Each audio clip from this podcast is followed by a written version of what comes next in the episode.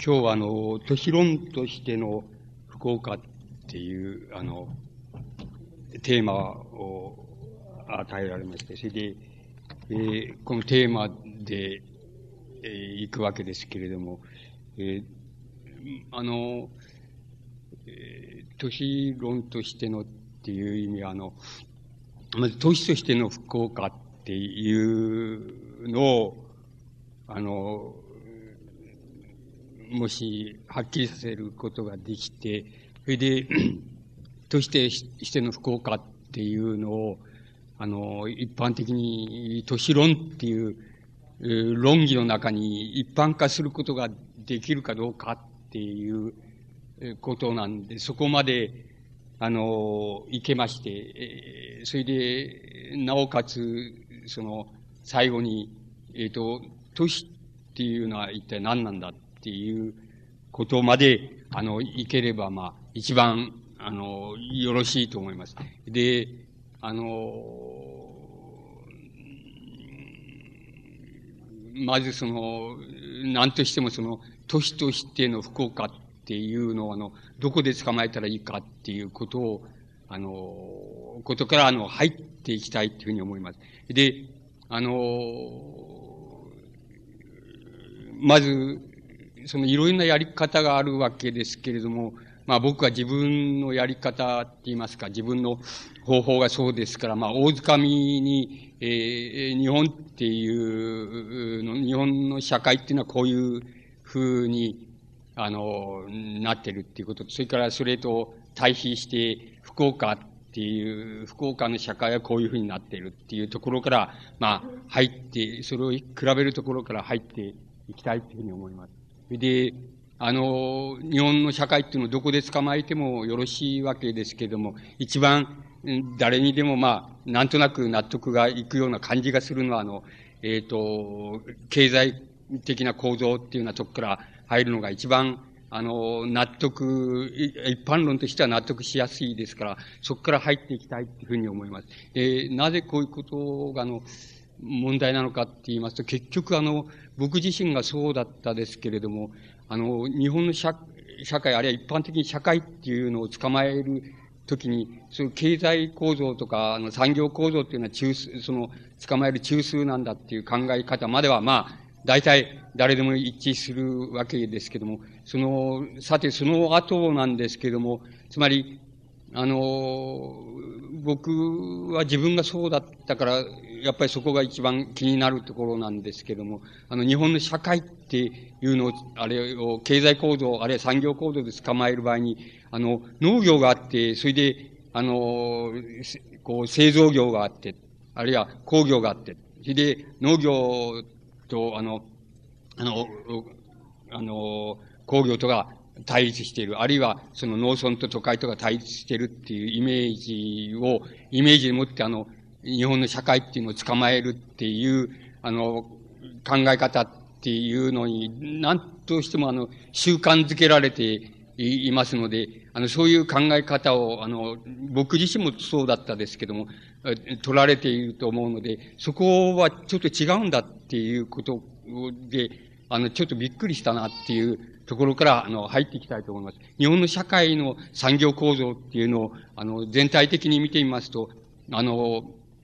そこにありますけども、えっと、農業、つまり第一産業って書いてありますけど、これ農業とか漁業とか、要するに自然を相手にした産業です。自然を相手にした、えー、産業っていうのは、大体、データは、まあ、大して正確じゃないかもしれないんですけど、まあ、大体そんなもんです。つまり、えー、そういうものなんで、自然を相手にした産業っていうのは大体 9. 点何パーセント、これ人口構成ですけども、つまり、それに従っている人間の、あの、数ですけども、でいきます、大体9.3%なんです。それで、製造業、つまり第二次産業って書いてありますけど、製造業、工業っていうようなものが大体33.1%。そして、第三次産業、つまり流通業とかサービス業とか、それに従事している人口が、日本の現在の社会では大体50な、ああそこに57.3%とありますが、5、60%だっていうふうにお考えくださると一番いいわけです。つまり何を言いたいかって言いますと、あの農業と、工業とか対立して、あるいは農村と都会とか対立して、あるいは自然と人口とか対立しているみたいな風に、この社会を描いたら、まるで違っちゃうっていうことです。つまり、すでに、あの、工業、製造業も、それから農農業も、あの、パーセンテージとしてはもう半分以下になっております。で、半分以上になっているのは第三次産業、つまり流通業、サービス業っていうような、そういうものが、あの、大体、あの、半分以上を占めるようになっている、いるわけです。つまり、この社会のイメージっていうのはとても、あの、重要なことで、これ大掴みにして、大体そういうイメージで日本の社会っていうのを思い浮かべられると、あの、間違いが少ないんじゃないかっていうふうに思われます。で、それと対比する意味で、あの、福岡社会っていうのを対比させてみますと、えっ、ー、と、このデータもあんまり正確じゃないですけども、でも大体こうだと思ってくださればいいと思います。それ、第一産業、つまり農業っていうのは大体2%ぐらいです。それで、第二産業、つまり工業、製造業、工業っていうのは、建設業みたいなのを含めて、それは、えっ、ー、と、大体17%ぐらいです。で、大体、福岡の社会っていうのは、大体、えー、70%、80%が第三次産業、つまり流通業とかサービス業とか、あのー、そういう、えー、あのー、なんて言いますか、えっ、ー、と、少子主体のそういう社会、そういう人員構成が一番多くなっています。で、この、比べますと、日本社会と福岡社会を比べますと、大体同じような、あの、形になるわけですけれども、あの、福岡社会の方が、あの、より、どうも先端的なような気がします。つまり、福岡社会っていうのは日本社会全体よりも、やや進んでいるっていうような、進んでいるっていう言い方をすれば、第三次産業の方が多いですから、やや進んでいるっていうイメージがあの、与えられます。でも大体において同じで、これが福岡社会の全体のイメージだっていうことを、まず申し上げておきたいっていうふうに思うわけです。えっと、え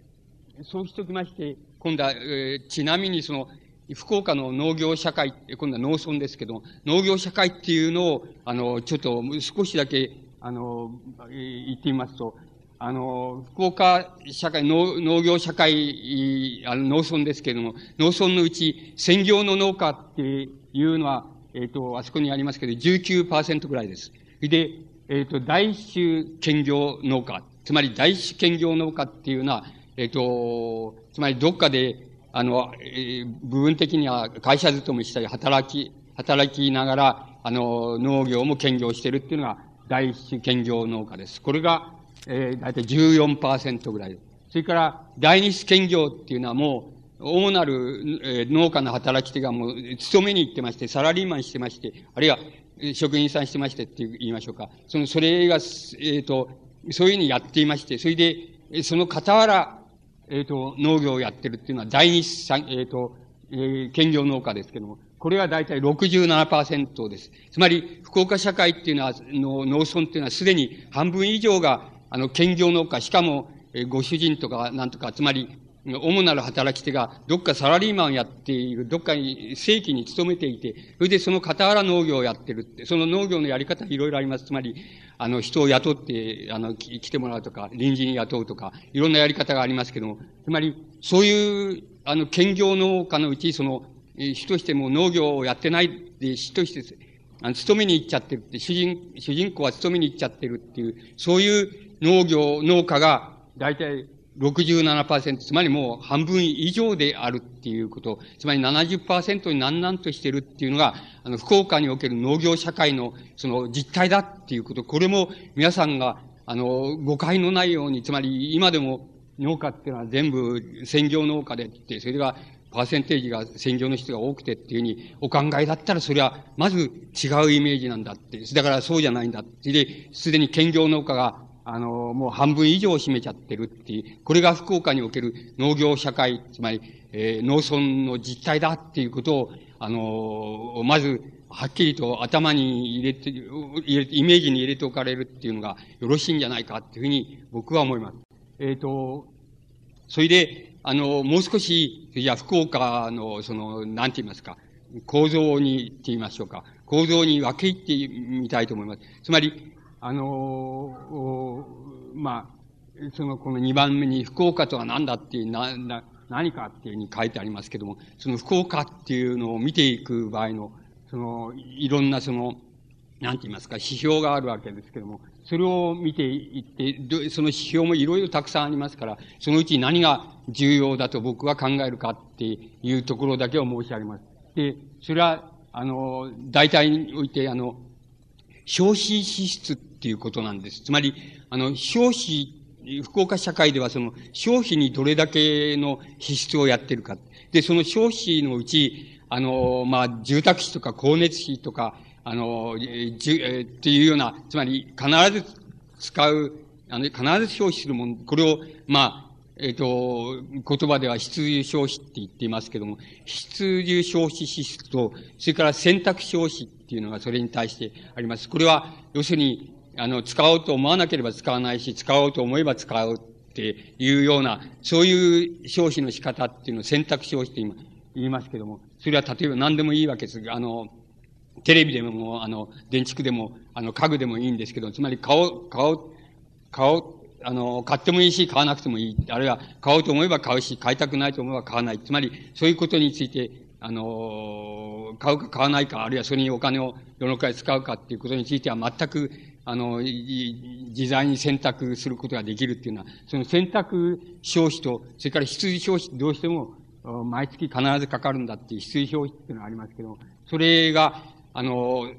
こう、福岡の社会においてどういうふうになってるかっていうのを、あの、見てみますと、大体、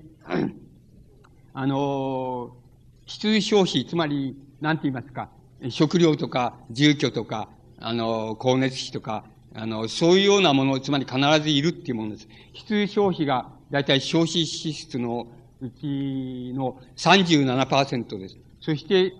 それ以外の63%っていうのは、あの、選択消費で。つまり、あの、選んで使ってる。つまり、あの、遊びに行きたいと思うから遊びに使ったとか、あの、遊びを少し我慢したとか、あの、行きたくなかったから使わなかったとかっていうのは、そういう、あの、自、自在にその、えー、各人、あるいは各家庭が、主体が選べる、そういう、う部分は、あの、選択消費って言いますけれども、その選択消費の部分が63%です。で、必須消費の部分が、あの、37%です。で、えー、いや、つまり、一般的に、あの、消費社会っていうような言い方を、要するによく、あの、ジャーナリズムでも、それから、えっと、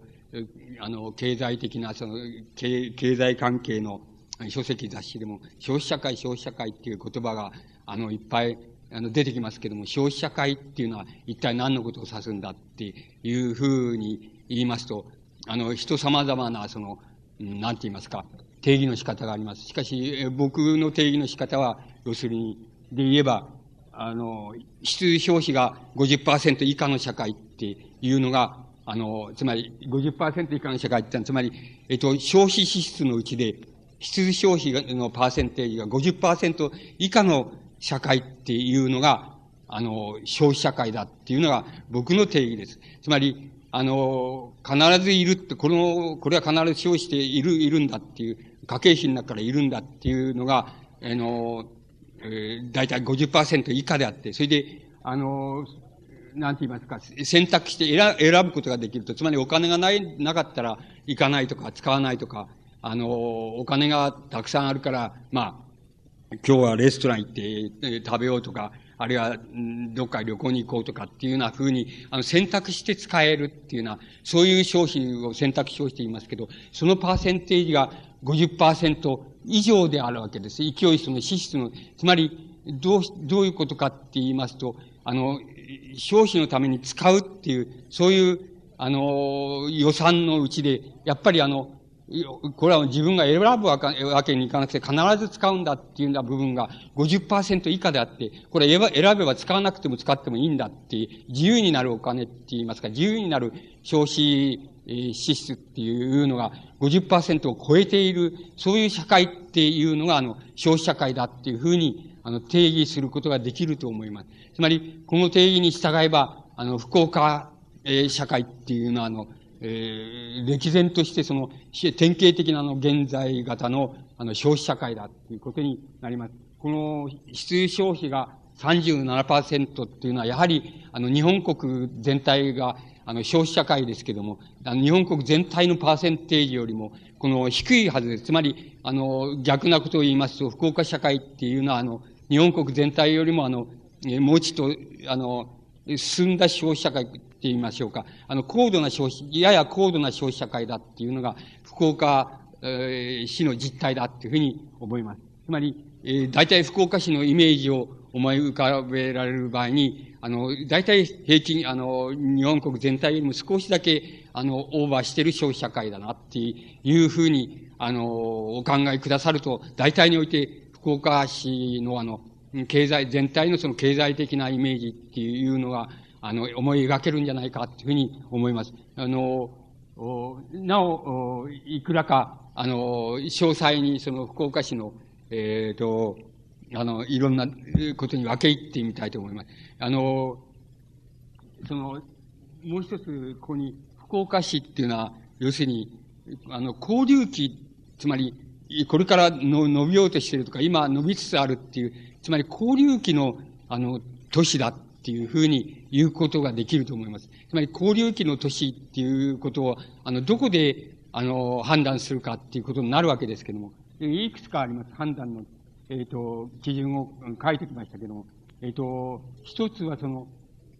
あの、年齢別人口構成っていうのがあります。この年齢別人口構成、えー、の、が、例えば常識で考えまして、あの、お年寄り、お年寄りの部分が、あの、非常に多い。それで、働き盛りとか働ける部分、人の部分が少ないっていうような、あの人口構成だったら、まあ、その年はあんまり交流しないんじゃないかっていうふうに、常識的に判断できると思います。そして、なお、その常識的な判断っていうのは妥当だっていうふうに言うことができると思います。で、福岡市っていうのは、あの、えっ、ー、と、年齢別の人口構成を見てみますと、そうすると、あの、大体、えー、その、なんて言いますか、働ける年齢範囲、これはまあ、15歳から、まあ、えー、55歳ぐらいまでの間ですけど、その間の人口構成が全体の61%です。この数字は、えっ、ー、と、大体、日本国全体の数字とほぼ同じ、多少少ないかもしれませんあの、えー、ほぼ同じぐらいになります。それから、えー、ただ、要するに非常に、あれなのは、あの、平均年齢があの、平均年齢が、あの人口構成のうちの平均年齢っていうのは33歳です。で、この33歳っていうのは、日本で、えー、仙台と並んでですけども、日本で一番若いわけです。平均年齢が、福岡市の、あの、平均年齢は一番若いわけです。つまり、あの、平均年齢が若いっていうのは、まあ、非常に、おめでたく、めでたく考えて、考えれば、まあ、福岡社会っていうのは若々しくて、あの、これから伸びるんだぜっていうことの、まあ、象徴でもあります。まあ、お年寄りばっかり集まっているような社会じゃなくて、あの、平均年齢が日本で第一位です。ですから、あの、大変若々しい、つまり交流期の、要するに若い人が集まっ、より多く集まってるっていうような、あれ集まってくるという要素を持った社会だっていうふうになります。あの、なると思います。それで、全国の平均は、だいたい36歳っていうになっています。つまり、あの、3歳ぐらい、あの、福岡市の年齢っていうのは、あの、若くなっています。だから、あの、そういうとこからは、あの、大変、あの、交流期の社会だっていうようなことの一つの指標が得られるっていうふうに、あの、思われます。それから、あの、また違う、えっ、ー、と、指標を持ってきますと、どのくらいのその、どのくらい福岡社会っていうのはどのくらい飛んでるのかっていうことになります。つまり、どのくらい飛んでるっていうふうに言えるのかっていうふうに言います。これは、飛んでるっていうのをどこで、あの、測るかって言いますと、えっ、ー、と、まあ、一つは所得の平均です。それから、もう一つは預金ですね。郵便とか銀行の預金の、あの、額です。それからもう一つは、もう一つの指標、え、は、あの、なんて言いますか、この、高額納税者がどれくらいいるかっていうことで、つまりこれは、え、人口1万人あたりで、えー、1000万円以上の税金払ってる人がどのくらいいるかっていう、どのくらいあるかっていう、そういうことなんですけど、福岡市は、それでは、あのまあ、数字はその、この赤いあれで囲んだ通りですけども、要するに全国で、えっ、ー、と、22番目です。の富裕度を持っています。つまり、あの、現在のところ、あの、22番目の富裕度っていうことになっています。でも、この富裕度っていうのは、つまり、あの、交流期にあるっていうことを考えると、もう少し、近々数年のうちにもう少しもっとどんどん上昇してくるだろうっていうことが、まあ、大体予想されます。で、ここら辺のところが、あの、福岡市、あるいは福岡社会のそのイメージになってくるわけです。外して言えば、あの、日本全国、つまり日本社会よりも、あの、ややいい、悪いデータも少しありますけども、あの、少数ありますけども、大体においていいデータになってるっていうのが、あの、福岡市の、あの、非常に大きな特徴だっていうふうに、あの、言うことができると思います。で、あの、えー、それじゃ、あの、全体的に言いまして、その若々しくて交流期にある、えー、社会だっていうことと、それから典型的な消費社会だっていうことと、まあ、その二つが、あの、福岡市っていうものの、あの、あるいは福岡社会っていうもののイメージを思い浮かべる場合に、あの、非常に重要なことなんじゃないかなっていうふうに思われます。また、その二つのイメージを間違いなく捕まえていると、いろんなことが、あの、非常に、あの、う、うまく判断できるんじゃないかなっていうふうに思います。で、あの、本当、つまり、あの、僕らの考え方からしますと、あの、消費社会って言いますけど、消費っていうことと生産っていうこととは、あの、同じなわけです。で、ところで、あの、なぜ生産は生産であり、消費は消費だっていうことになるかって言いますと、つまり、あの、誰、誰かはその生産するときに必ず何かを消費してるわけです。つまり、例えば、僕なら僕がその、どっか行ってその働いたって、いや、ここでおしゃべりして、えしたっていうふうにおしゃべりした。そうすると、僕は、あの、何、何かを生産してるっていうふうに考えるとすればなんか知りませんけど、知識をなんか、あの、どっか、こう、えー、あの、知識を生産してそれを伝達してるんだっていうことになるのかもしれないですけども、そういうことは同時に僕自身がエネルギーを消耗している、つまり消費していることになります。つまり、一般的に言いまして、あの、生産と消費っていうのは同じことなわけです。また、消費っていうのは生産と同じことなわけです。ところで、あの、消費社会っていうのはどういう社会かって言いますと、あの、生産と消費との間に、その時間的なズレと、それから空間的なズレっていうのが生じまして、あの、ここで僕がエネルギーを消費していることと、これが何かを生産していることになるかっていうこととは、あの、時間的にずれたり、あるいは空間的にずれたり、そういうことが、あの、甚だしくなってきますと、いわゆる生産社会と消費社会っていうようなことの、あの、区別を別々にしなきゃなんないふうに、あるいは別々に考えなきゃなんないような、あの、場面に、まあ、立ち至るわけです。で、それが非常に極度に進んでいきますと、あの、もう消費は消費として、もう一人歩きしているように見えると。それから生産は生産として、一人歩きしているように見えると。で、これとの両者の間に、この関連なんていうのは考えられそうもないっていうような風にまでなったときに、まあ、それは消費社会だっていうふうに、あの、言うことができると思います。それが典型的に現れるのはこの第三次産業です。つまり、流通業とか、あの、サービス業とかっていうようなものは、あの、どこで、どこでエネルギーを消費して、それで、どこでそれが何かの生産に役立っているのかっていうことに対して、非常に中間に様々な段階を置かなければ、あの、関連づけることができないくらい、空間的なズレと、それから時間的なズレが華々しくなっているっていうことが、第三次産業の特徴ですけれども、その第三次産業がもう、主体としてその50%を超えてしまった社会、つまり、もうそこではあの大部分のなんか産業がその生産していることと、それから消費していることとは、あたかも何の関連もないかのように見える空間的なズレと、それから時間的なズレを生じちゃってる。あるいは何かを消費していることは必ず生産していることなんですけれども、しかし、それも消費していることが、つまり今日、あの、レストラン行って、その、何かうまいもの食べたっていうことが、あの、どういう、食べたっていうこと、食べてそれでお金を消費したっていうことが、あの、何、何の生産につながってるのかっていう、それはもちろん、あの、体の生産につながってるっていうことも言うことが、栄養を取ることによって体の生産につながってるってことも言うことができますし、そしてまた、あの、あ明日になったらまたそれを働いて職場でそれを、あの、生産に使ってるっていうのは、使うっていうようなことで、つながりもありますけど、その種のつながりっていうことが、非常に空間的に隔たってしまったり、時間的に隔たってしまったりっていうのが、この第三次産業の特徴なわけですけど、またこれが、あの、消費社会の特徴であるわけです。で、ですけれども、本来的に言うならば、あの、生産社会っていうのと消費社会っていうのと別に区別することはないので、あの、生産は、生産は即消費でありますし、また消費はまた即生産でありますし、そういう意味合いでは本質的に言ってはちっとも、あの、変わりがないわけです。ただ、要するに今言いましたように、現象的に見ますと、あの、消費社会と言われる社会ほど、あの、生産した場面と、それから、あの、その生産がどっかで消費につながっている、そのつながる場面とか、もう空間的にも時間的にもズレを生じて隔たってしまっているっていう、それが、あの、消費社会の特徴になって、この、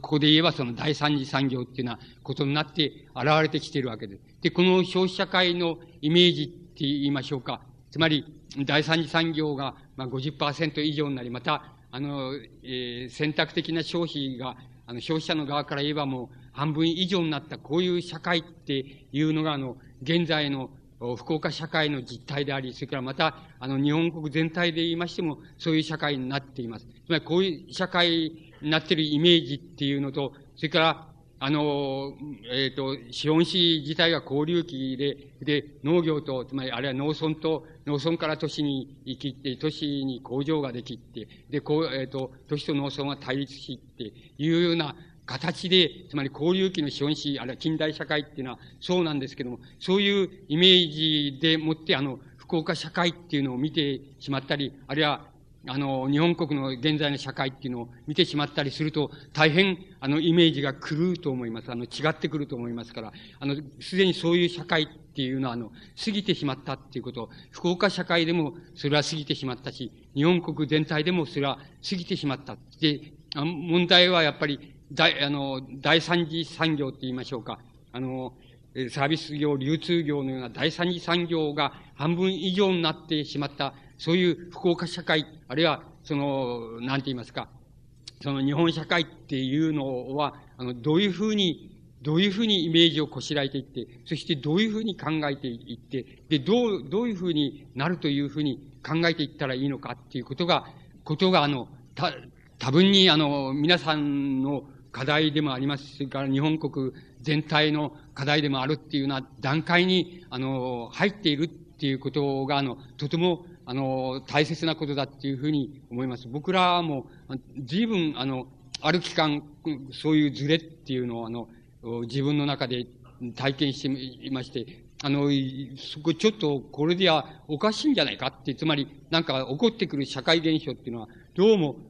僕らがこのイメージしている社会っていうのとどうも違うじゃないかって、あの、あるいは違う新しい現象っていうのは生じてるじゃないかっていうようなことをどうしてなんだろうかっていうのが、わからなくて、それを、それがわかりたくて、あの、少し、その突っ込んでみようっていうふうなことになったわけですけども、そうして見て驚いたことは、やっぱりあの、僕らは一人でにって言いますか、無意識のうちに、あの、工業地帯、あるいは工業製造業っていうものと、それから農村地帯っていうものが、その、うん、なんて言いますか、あの、対立し、愛別れっていうのは、そういうような、それで愛拮抗してるみたいな、そういう社会のイメージをどっか無意識のうちに、あの、持って育ってきたわけですけども、それはすでに、あの、存在しないんだよな、っていうことが分かったっていうことが、とても、あの、あの、衝撃でした。つまり、あの、そこの衝撃のところは、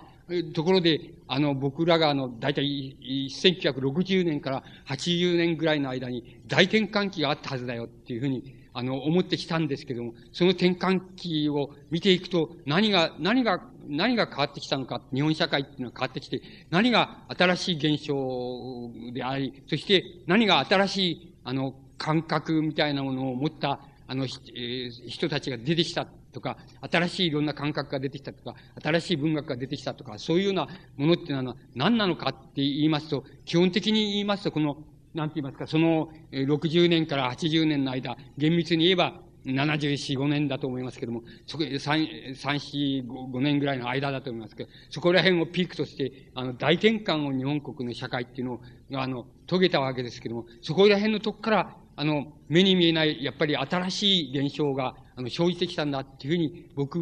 には思われます。で、福岡社会でも多分僕は、これで福岡社に来るのは3回かそこらなんですけども、それで、あの、六スポ町の実態を見たこともないんですけども、でも、大体こういうことから僕らのイメージに登ってくることで言えば、福岡社会っていうのは随分、あの、感覚的にも、それから、あの、いろんな産業構成の問題でも、随分変わってきてるんじゃないかなっていうふうに思われます。で、その変わり方のところは、あの、どこで抑えるかって言いますと、この、あの、消費社会っていうふうに基本的に、あの、位置づけられること。それから、第三次産業っていうようなものが、もう過半数を占めているっていうのは、そういう社会構成になっているっていうことのところで、あの、抑えていけば、まあ、非常に大雑把な抑え方としては、間違いなく、あの、なってくんじゃないかっていうふうに思われます。つまりそこのところを、まず申し上げてきまして、で、少し、あの、普遍して、そのことを普遍しています。で、あの、九州、九州全体っていうのは、あの、えっ、と、こうに海底を置かないか、書いておかないんですけど、九州全体っていうのは、あの、えっ、ー、と、あの、なんて言いますか、あの、国民総生産みたいなもので言うと、オランダ一国に匹敵するっていうふうに言われています。つまり、あの、九州全体の総生産っていうのは、あの、大体、あの、オランダ一国と、あの、イコールであるっていうふうに、えー、言える。まあ、それからヨーロッパの社会で、あの、九州一国よりも、あの、国民総生産みたいなのが上だって、あの、いうのは5つか6つあります。つまり、えー、西ドイツとか、それから、あの、イギリスとかフランスとか、えー、ベルギーが違ったかな。つまり、あの、えー、えー、と、5つか6つあります。で、それ以外は、大体、九州、九州全体で、あの、大体ヨーロッパの一国に匹敵するっていう、あの、総生産額を持っております。つまり、何を、何が問題かって言いますと、あの、日本も随分お金持ちになったなとか、九州もお金持ちになったなとかっていうことを、まあ言ってもいいわけですけども、あの、そういうことを言ってもしょうがないので、あの、た、今のような比較ができるっていうことは何を意味するかって言いますと、あの、九州、例えば九州全体っていうのをを考えるとしましょう。そして、そうしますと、例えば、九州全体で、えっ、ー、と、あの、福岡の福岡社会、あるいは福岡市の社会っていうものと、例えば熊本市の社会とか、鹿児島市の社会っていうのを、あの、比較するとするでしょう。すると、福岡市、あるいは福岡の社会っていうのは、圧倒的に、あの、圧倒的なその、あの、この富裕度から言っても、それから人口構成の若々しさから言っても、それから経済的な能力から言っても、あの、様々な意味で圧倒的に優位にあるわけなんで。それで、ところで、あの、そのことは、まあ、優位にあるからいいなっていうのもいいです、いいですけども、あの、そうじゃなくて、あの、そこで、あの、つまり、福岡市っていうのと、それから、えー、鹿児島市とか、まあ、一番富裕性がない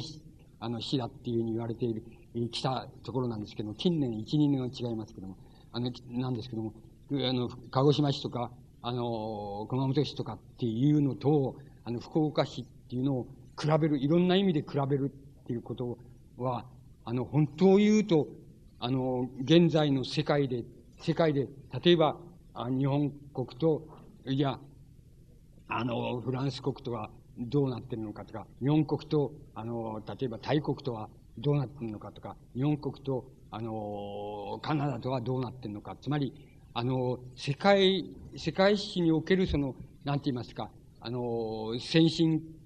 先進国、あるいは先進社会と言われているものと、それから後進社会と言われているもの、あるいは中心的だっていうふうに言われている、そういう社会、あるいは国家ででもいいんですけど、そういうものをあの、比較することと、それから福岡市と例えば熊本市を比較、九州の中で比較することとは、あの、パラレルだっていうことです。つまり、同じなんだっていうことなんです。つまり、あの、何を言いたいかっていうと、都市論っていうことは、人様々な、あの、なんて言いますか、観点と人様々な視点を持ち、持つでしょうけれども、僕らの視点から言えば、あの、都市論っていうのは、もちろん国家論と同じことなんです。それから、九州一円について、の都市について論ずることは、要するに世界全体について論ずることと、あの、一向に変わりないわけです。つまり、それは同じ、同じことなわけです。つまり、あの、都市論っていうこと自体は、あの、国家論でもありますし、あるいは都市と都市を比較するっていうことは、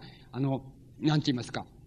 その先進、先進国と後進国を比較するっていうのと同じような意味合いを持ちます。で、あの、これ、これでもって、あの、例えば、所属の格差とか、その他様々な格差が、あを、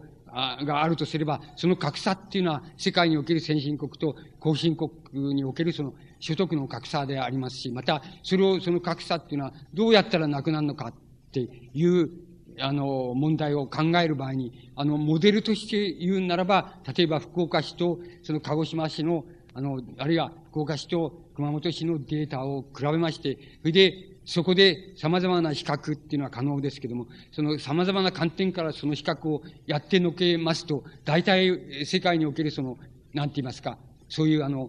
先進国な先進国と、それから後進国、あるいは先進地域と後進地域との、あの、なんて言いますか、どういうふうにしたら格差が縮まるかとか、いや、格差は縮まんないんだとか、そういうことについて、その、判断する場合の、その、考える場合の、その、なんて言いますか、モデルになり得るっていうことなんです。つまり、そういうことはちっとも、あの、都市論であろうと、あの、国家論であろうと、それから、あの、九州論であろうと、それから世界論であろうと、それは一向、あの、変わりがないわけです。つまり、あの、それは必ず、あの、パラレルに、あの、って言いましょうか。つまり、あの、対応してその考えることができるようになっております。だから、あの、必ず、あの、こう、一つの、あの、福岡市っていうのを論ずる、えー、まあ、福岡市な福岡市を論ずるっていうことは、要するに日本国を論ずるっていうことと同じことになるわけです。それで、あの、福岡市の社会構成、あるいは産業構成を、あの、論ずることは、やっぱり日本国の社会構成、社会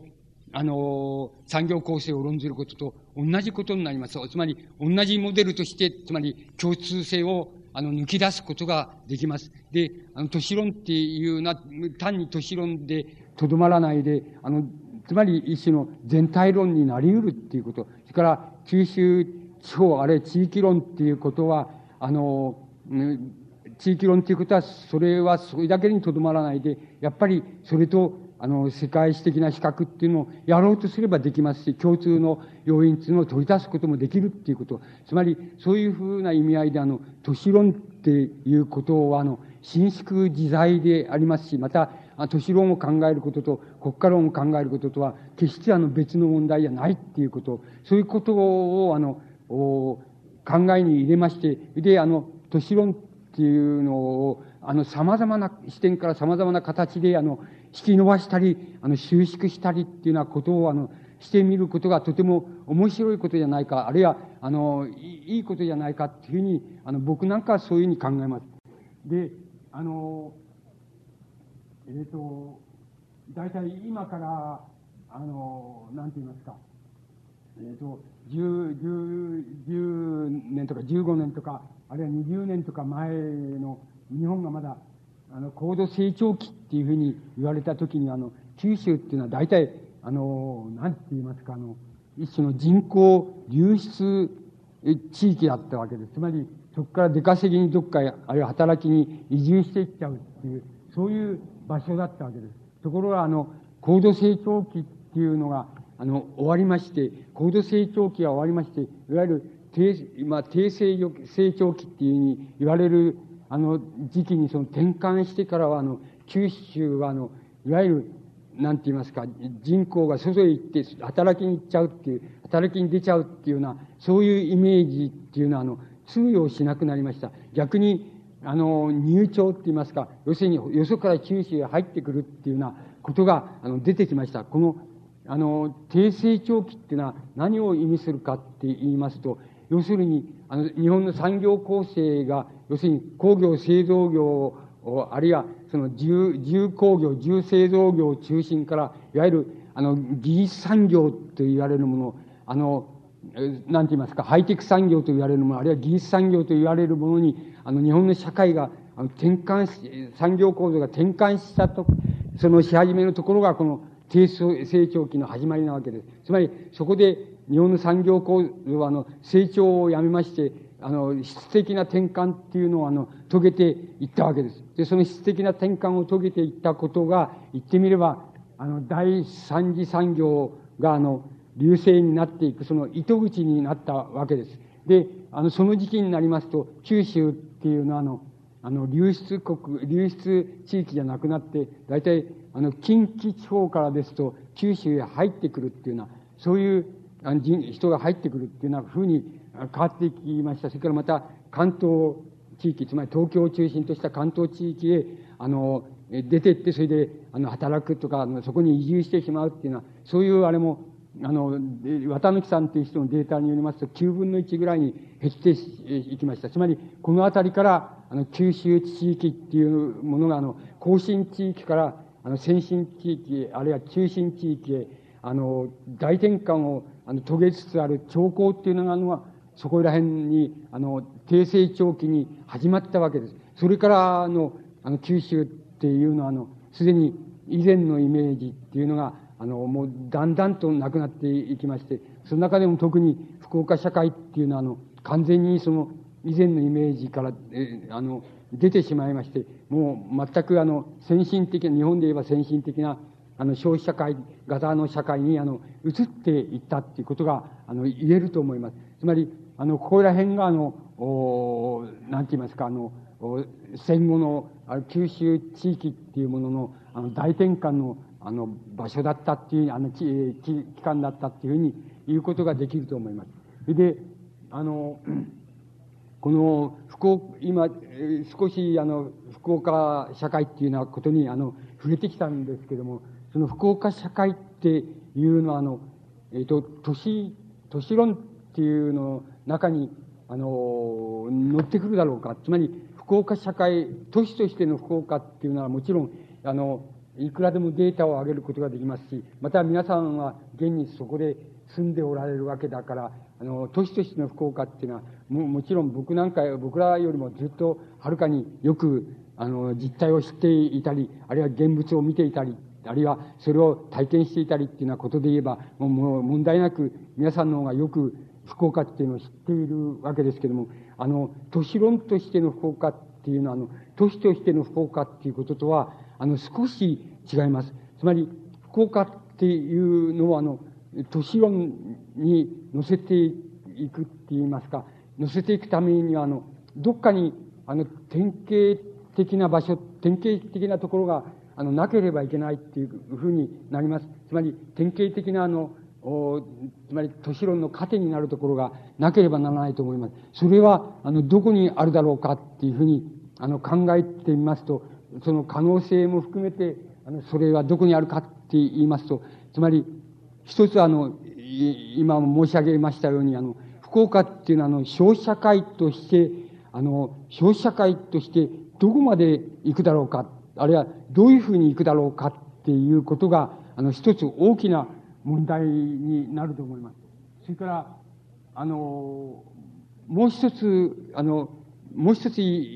あの、あえて言うとすれば、あの、福岡っていうところは、あの、なんて言いますか、つまり、えー、この、なん、この、えー、言ってみますとね、あの、僕らが言う、その、うん、その、都市を例えば、その西欧型と、それから、そのアジア型と、それから、このアフリカ型みたいに分けますとね、あの、福岡の、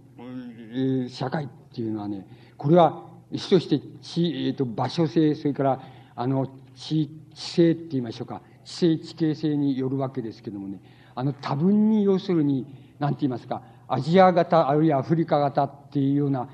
タイプのその、なんて言いますか、地域、地性っていうようなものを多分に残してるっていうことが、あの、言えるわけです。つまり多分に残しながらの、その、割合に高度な消費社会だっていうふうな、あの、特徴が、あの、福岡市の特徴の一つとしてあるように思います。つまり、ここの問題がとても、あの、重要な、重、まあ、重要な問題なように思います。つまり、あの、どういうところかっていうのを申し上げてみますと、あの、どっかで申し上げてみます。あの、大雑把に申し上げますと、その、アジア的社会の特徴っていうのは何かって言いますと、それはあの、農地っていうのがべらぼうに、あの、多いって、パーセンテージが多いっていうことなんです。それから、アフリカ型の社会っていうのは、どこが特徴かって言いますと、あの、森林と、それから草原って言いますか、あの、ここで言えば、その原野なんですけども、あの、森林と草原っていうのが、あの、膨大に、あの、他の、例えば、アジア型の社会、あるいはヨーロッパ型の社会に比べて、大べらぼうに多いっていうことが、これが、まあ、アフリカ型社会の特徴なわけです。で、あの、福岡社会っていうのは、あの、このデータを見てみますと、その、えっ、と、農地ももちろん、あの、農地の面積っていうのも多いんですけれども、多いんですけれども、あの、原野っていうもの、それから、あの、森林っていうのが、あの、大変、あの、多く残されているっていうことがあります。で、これは、やはり、あの、福岡社会の大きな、その特徴であり、また、福岡社会の言ってみれば矛盾でもあると思います。つまり、あの、経済性っていうことと、福岡社会の経済性っていうことと、あの、知性性と言いましょうか。あの、え、その、地形性と言いましょうか。そういうこととの、まあ、矛盾といえば矛盾なわけですけども、その二つ、その二重性っていうのを、福岡社会っていうのが、あの、多分に持ってるっていうのが、あの、非常に大きな特徴なように思います。つまり、そこの特徴っていうのは、あの、なんて言いますか、福岡が高度な消費社会だっていうことと一緒に、やはりあの、都市論の中に一般的に、あの、載せられる場所だっていうふうに僕には思われます。つまり、その二つの箇所っていうのは、あの、一般論としてって言いましょうか、共通論として、あるいは普遍的な、あの、論議として、その、福岡社会を訴状に乗せて、その、なんて言いますか、論議することができるんじゃないかっていうような感じがします。つまり、あの、なんて言いますか、アフリカ社会、いや、アフリカ社会っていうのは、あの、ほっときますと、あの、ほっときますと、って言いますか、自然成長させますと、要するにアジア型の社会に移っていきます。つまり、だから、あの、草原とか森林とか伐採されて、それで、大体、その農地に転換していくみたいなことが、やっぱり、あの、アフリカ社会の特徴になっていくと、あの、自然成長した場合の、その、移り行きになっていくと思います。で、アジア的な社会っていうのは、大体農地が、あの、農地が少なくなって、あるいは農地を潰して、あの、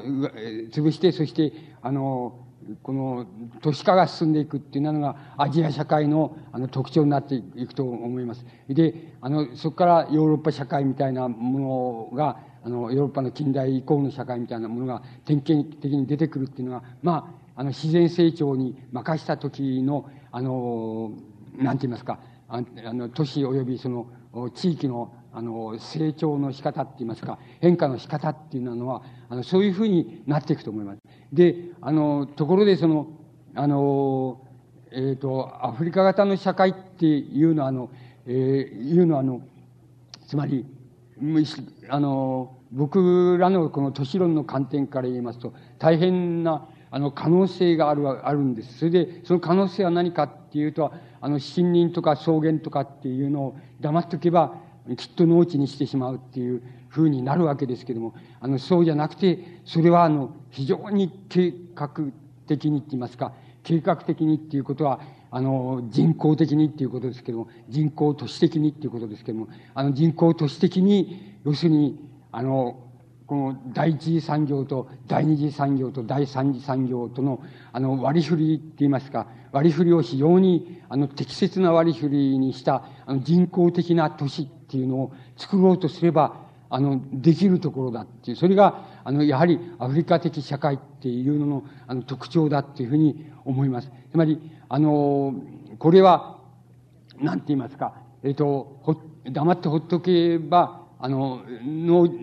農業地、工作地になってしまうっていうようなことでありましょうけれども、つまり自然成長させれば、そこのところへ行っちゃうものですけれども、そうじゃなくて、もし、あの、非常に計画的に、って言いますか、あの、計画的に、この都市化っていうことをやれば、人口都市化っていうことをやれば、非常に理想的な都市、つまり、言ってみれば、超、超西欧型のって言いましょうか。超西欧型の、つまり現在の世界史での段階で言えば、一番進んだ、あの、都市っていうのを、あの、ならば、あの、アフリカならば、あの、アフリカの草原地帯と森林地帯ならば、あの作ろうと思えば作れるっていうふうに思います。つまり、そういう人工的な都市を作れる可能性だけはあるっていうふうに思います。で、この人工的な都市が、あの、作れる可能性があるのは、2箇所しかないので、2つしかないので、それは、この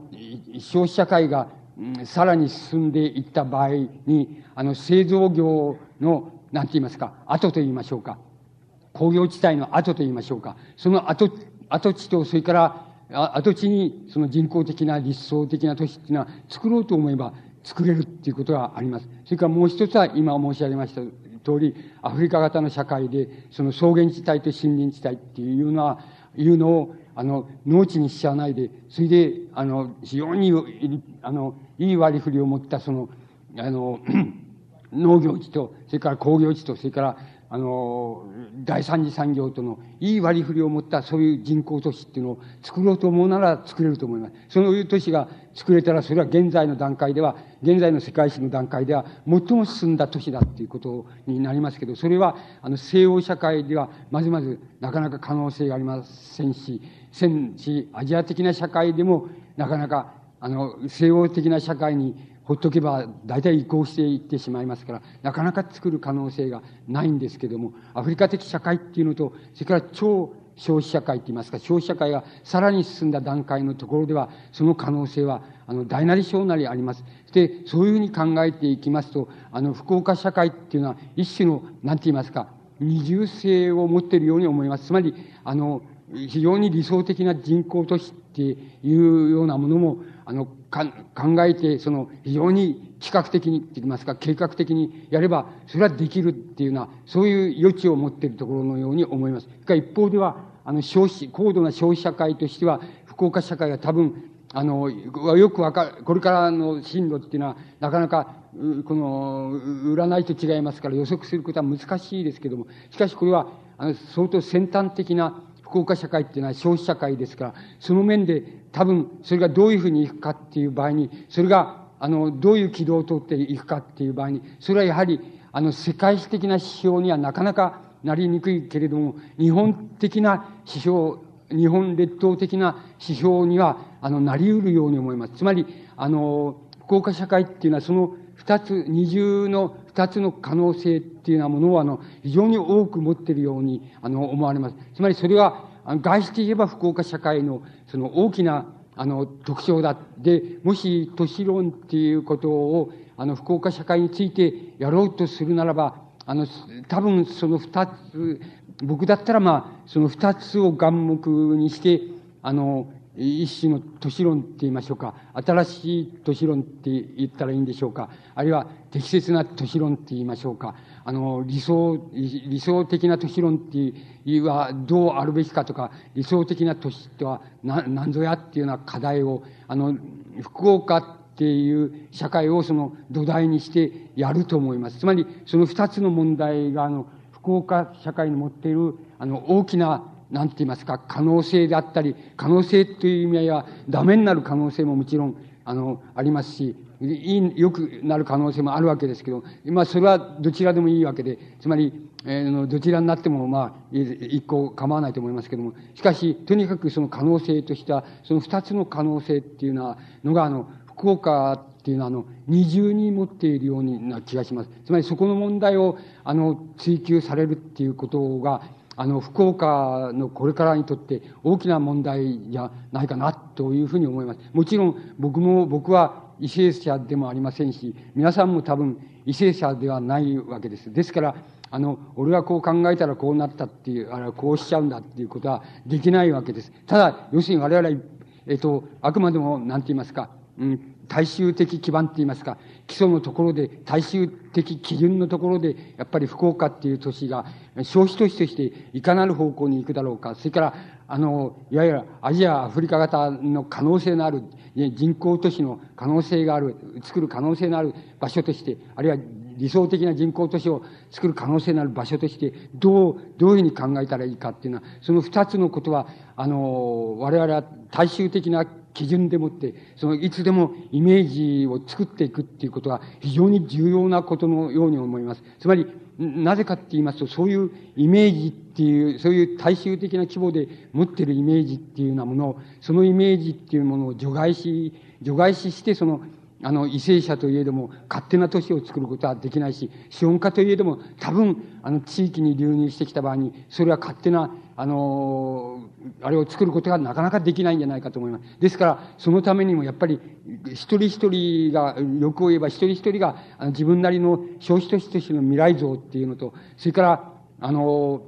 なんて言いますか、その人口都市が可能性があると、ところとしての未来像っていうのはもののイメージを一人一人が持っているっていうことが、持つっていうこと、それもしかも強固に持つっていうことが、持ってるってことはとても重要なことなんじゃないかっていうふうに思います。もちろん、こんなことは、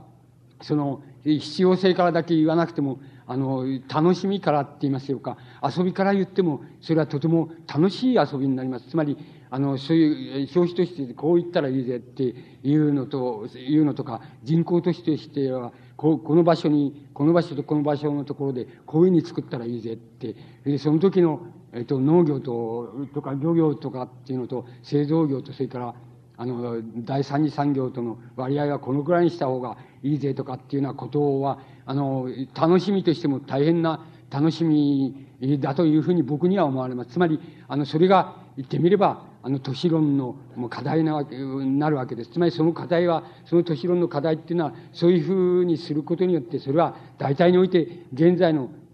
あの、段階における世界の、つまり先進地域と、それから後進地域とはどうあるべきかとか、どうやったらこう交換できるかとか、あの、その、そういうことを、それから片っぽが、えー、そのね、先進地域が、えー、先進地域が、あの、止めば、第三世界は貧しくなる一方だっていう経済学者がいますけども、そんなことは本当かどうかっていうのはすぐにわかります。つまり、そういうモデルで、小さいモデルで、つまり、福岡が止めば、あの、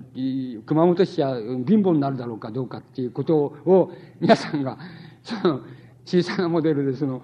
あの、ちゃんとデータはあれして、その、いや、様々な条件をあれして、研究してごらんな、あれは遊んでごらんなれば、すぐに福岡が飛ぶことは熊本が貧乏になることだ、ことであるかどうかっていうのはすぐにわかります。そんなことはないと僕は思います。つまり、そういう理論は間違いだと思ってますけども、しかしそんなことは別に世界全体は歩歩く必要はないのだって、あの、九州地方だけで、あの、比較されたって、そういうことはすぐに、あの、こう出て弾き出すことができます。つまり、あの、福岡市が飛ぶことは、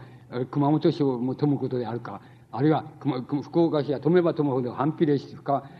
熊本市は貧乏になるかどうかっていうことは、すぐにデータを弾いて少しあれしてみればすぐに出てきます。それは、あの、必ずしも福岡と、あの、熊本だけに通用するんじゃなくて、世界全体に通用します。つまり、あの、そういうふうに普遍することができます。つまり、この課題っていうのは、福岡っていうのは、あの、言ってみれば、その、なんて言いますか、その二つ、両端のなかなか興味深い課題の、いわば、いわばその典型的なその、なんか叩き台になりうるんじゃないかっていうのが、僕らのおよそその、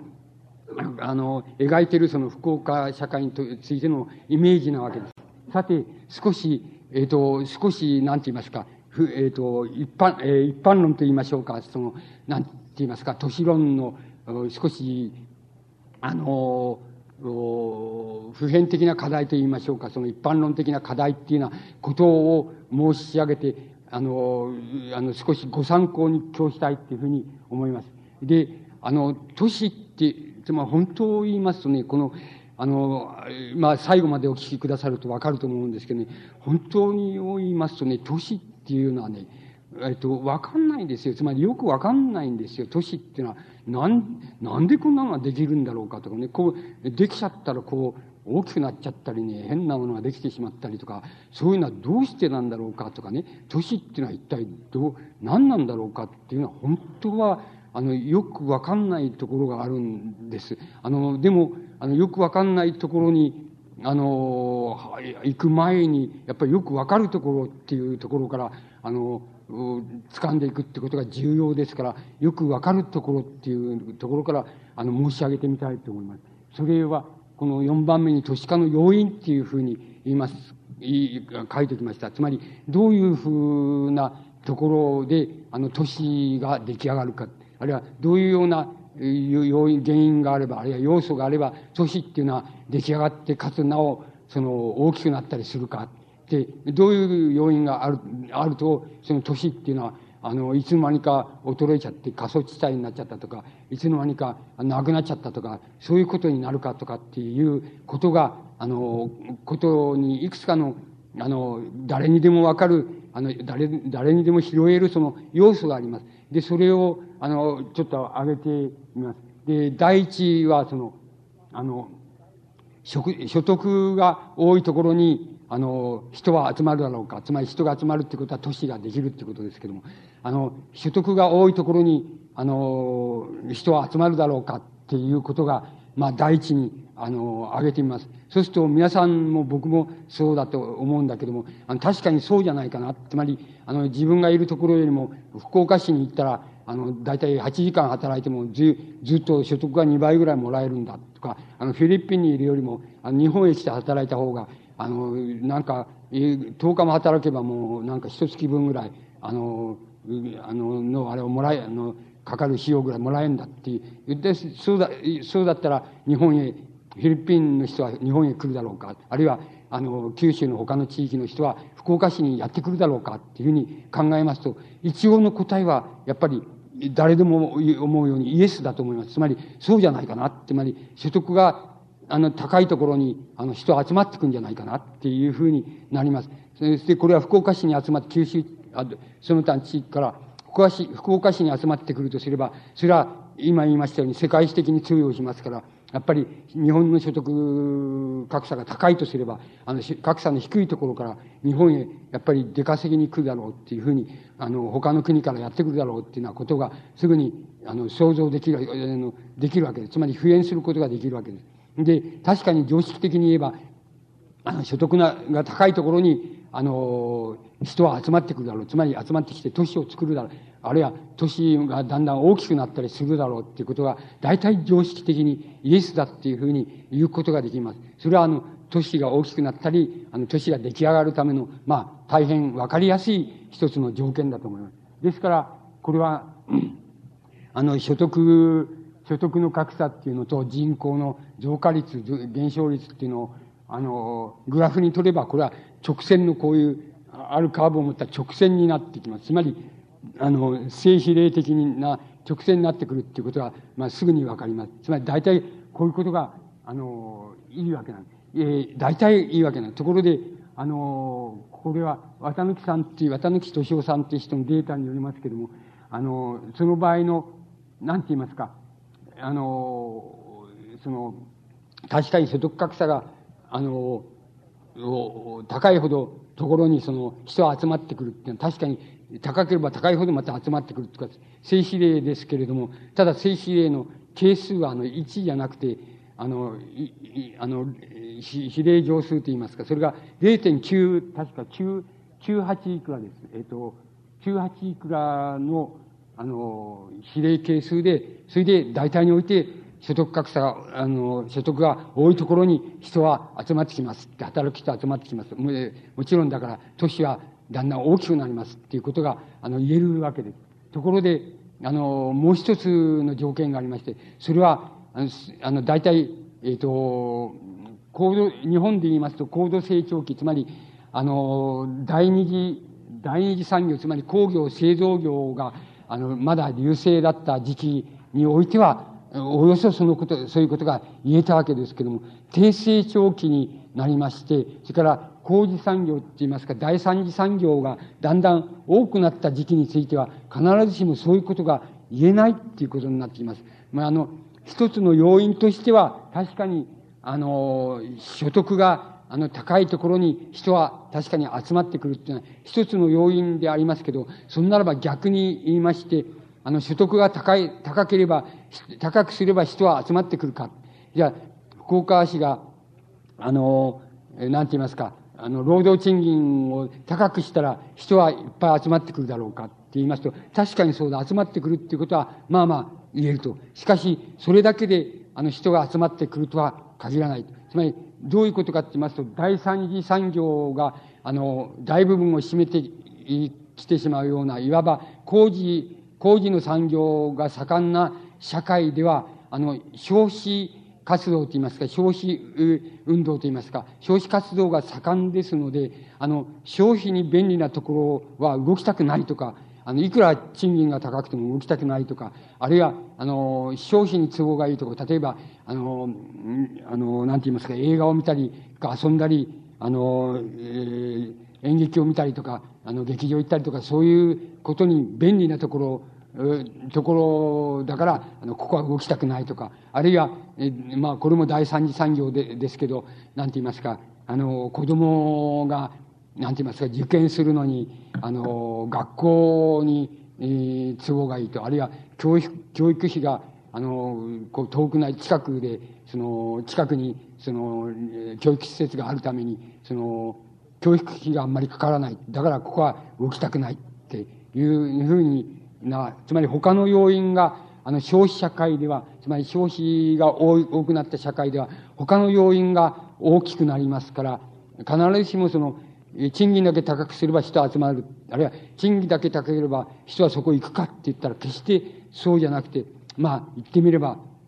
極端な場合には単身赴任になっちゃうわけです。それは、それじゃあ、高い賃金もらうその、親父さんだけ行けばいいじゃないかと。あとは、あの、こっちで受験勉強はこっちでやって、学校もこっちで入ってって、えー、それで、あの、働いたお金を送ってくれればいいっていうような形で、まあ、出稼ぎっていうと言いますか、単身赴任というような形になってしまうというのはなぜかって言いますと、必ずしも人間は、あの、うん、あの、この、工工事産業社会に入っていくと、その、必ずしもその、なんて言いますか、所得が高いからそっちへ移住するっていう、それとは限らないっていう要因が出てくるってことを言います、します。で、あの、この場合の低低成長期のその、なんて言いますか、その比例乗数って言いましょうか、相関関数と言いましょうか。それは、だいたい、えっ、ー、と、0.58だから、まあ確かに、あの、所得が多ければ人は集まるよっていう半分以上ですから言えるんですけれども、あの、大変低い意味の関連しかないっていうことが、あの、言えます。半分よりちょっとだけ関連はあるっていう、それだけのことになってしまうっていう。これはだから、社会的な条件以下によって、その、必ずしも所得の多いところに人が集まるっていうことは、あの、なんて言いますか。氷みたいな、氷とか数学で言えば氷とか定理とかっていうような風な具合にはいかない。大体においてそうであるけども、それだけではなかなかあの、言えない。したがって、所得が高いところに、あの、都市が出来上がる。あるいは、所得が高いところでは、都市は、あの、膨張するっていうようなことも必ずしも、あの、第一義的には言えないっていうようなことが、あの、あります。でも一つの、あの、わかりやすい要因ではあるわけです。それから、あの、それじゃ今のその、関連してですけども、所得が高いっていうことは、つまりどういうふうになれば所得が高くなるんだろうかっていうようなことになるわけです。で、これは多分割合にその、なんて言いますか、一種の定理に近いので、それはあの、えっ、ー、と、この、いくつかあります。つまり、技術革新っていうようなものに即合していけるっていうような要素が、あの、産業にあるときには、その産業では所得は、あの、上がるっていうことが言えます。それから、あの、あの、つまり、第二次産業と第三次産業とがうまくコンビネーションしているところでは、あの、所得は高くなり得るっていうようなことが、あの、言えます。それから、もちろん、あの、工事産業のうちの一つですけれども、あの、うん、知識とか情報とかそういう情報の量っていうのは、あの、いながらにしてたくさん集まってくるっていうのは非常にたくさん集まって、量が多いっていう情報量とか知識量っていうのは、いながらにして多いっていうようなところでは、あの、所得が高くなる可能性があります。それは、あの、その人に、その人を、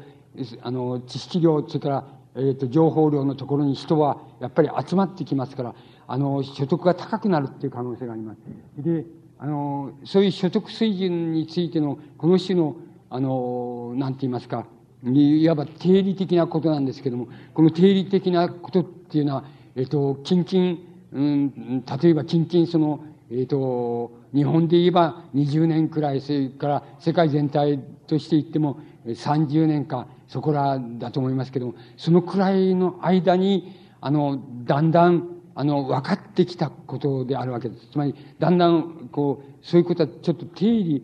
定理に近いもんだなっていうようなことが、だんだん分かってきたわけです。つまり、あの、以前の、あの、えっ、ー、と、あの、なんて言いますか、第一次産業と第二次産業が主たる産業であった、あの、資本主義の交流期には、こういうことはあんまりよく分かっていなかったんです。もちろん、それから、技術の問題っていうのも、そこではあんまり、あの、大きな問題にならなかったっていうこともあるでしょうけども、あの、なかなかうまく分かりにくかったんですけども、多分、近々、あの、数十年の間に、そのことがだんだん、あの、先進地域から始まって、だんだん分かってきたっていうようなことの、あの、一つのように思います。つまり、そういうことが、あの、所得の問題に対して大きく寄与するっていうことが、あの、言えると思います。それから、あの、二番目に、あの、えー、都市っていうのは、あの、えー、その、膨張するため、あるいは成長するため、あるいは都市ができ、あの、人が集まって都市が出来上がるためには、あの、えー、ためには、あの、都市ってていうのには、あの、なんて言いますか、最も適当な、あの、規模っていうものがあるだろうか、一体、あるのだろうか、あるいはそれはないのだろうかって、その適正規模の都市っていうようなものはないのだろうか、あるいはそれはあるのだろうかっていうようなことが、あの、を考えています。これは、なかなか、あの、えっ、ー、と、常識で言いますと、そんなものはね、ないんだ。つまり、あの都市っていうのはないんだっていうのと、それから都市っていうのは、その人口があの膨張し始めるともう際限なく膨張してしまうんだっていうふうにあの考える方がなんとなく常識にかなっているようなあの気がします。あの気がするんです。だけどもあの僕なんかもそういう気が常識的にしていますけれどもそれはあの一体本当に正当な正しいんだろうかそれともそうじゃないんだろうかっていうことがあのあります。でえー、これあの、言ってみれば、綿貫さんっていう人の、綿貫敏夫さんっていう経済学者の、なんて言いますか、えー、この経験則から来た、その、定理みたいなもんなんだ。あるいは、定理というと、あれですから、その、経験則として、経験原則として相当強固なもんだっていうふうに言っていいと思います。大変、あの、いい仕事なんだと思います。で、それを、によりますと、その、なんて言いますか、東京、それから、え、っと、名古屋、大阪、あるいは、えー、東京、あるいは東東海、それから、あるいは近畿と言いましょうか。そういう三大都市圏っていうのがありますけども、三大都市圏では、あの、人口が、あの、2万ないし3万未満の、そういう、あの、小さな都市でも、あの、都市成、都市成成長都市としての比率は56.9%、つまり57%、つまり半分以上あるんだっていうことが、あの、経験則からあの、経験的なデータから出ています。で、あの、ところで、あの、地方の都市圏で言いますと、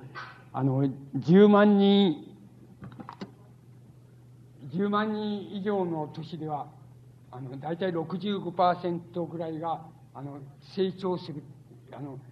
都市として成長すると。それから、あの、5万ないし10万人未満では、2.6、22.6%が成長する。で、あとは成長しないって衰退すると言ったらいいんでしょうか。衰退したり停滞したり、現状維持であったりということですけども、とにかく5万ないし10万人未満では、あの、地方の都市圏では成長する可能性はないっていうデータが出ております。それから、もっと低く3ないし5万人未満では、あの13%くらいしかあの成長しない。つまり、大体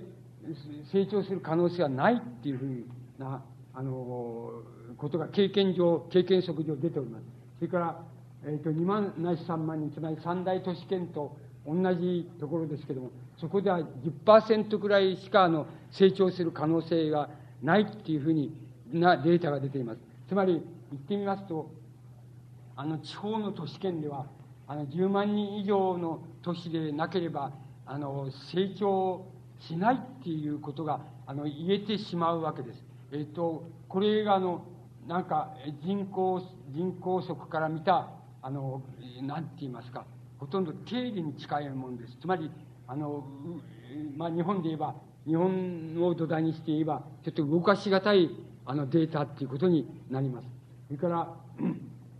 北海道では人口30万以上の都市でも、でもって言った方がいいと思いますが、でも、あの、32.2%しか成長しません。つまり、あの、北海道では30万人以上の人口の都市でもそうです。それから20万から30万未満では、あの、6.6%しか成長しない。それから10ないし20万では8.9%しか成長しない。10万人未満ではもう横ばい状態で成長しないっていうようなことに、あの、なっています。それから、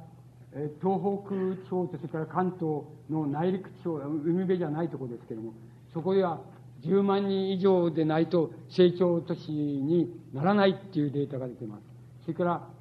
あの、北陸、近畿の内陸と、それから山陽では10万人以上にないとやっぱり成長都市になりにくいっていうデータが出てます。それから山陰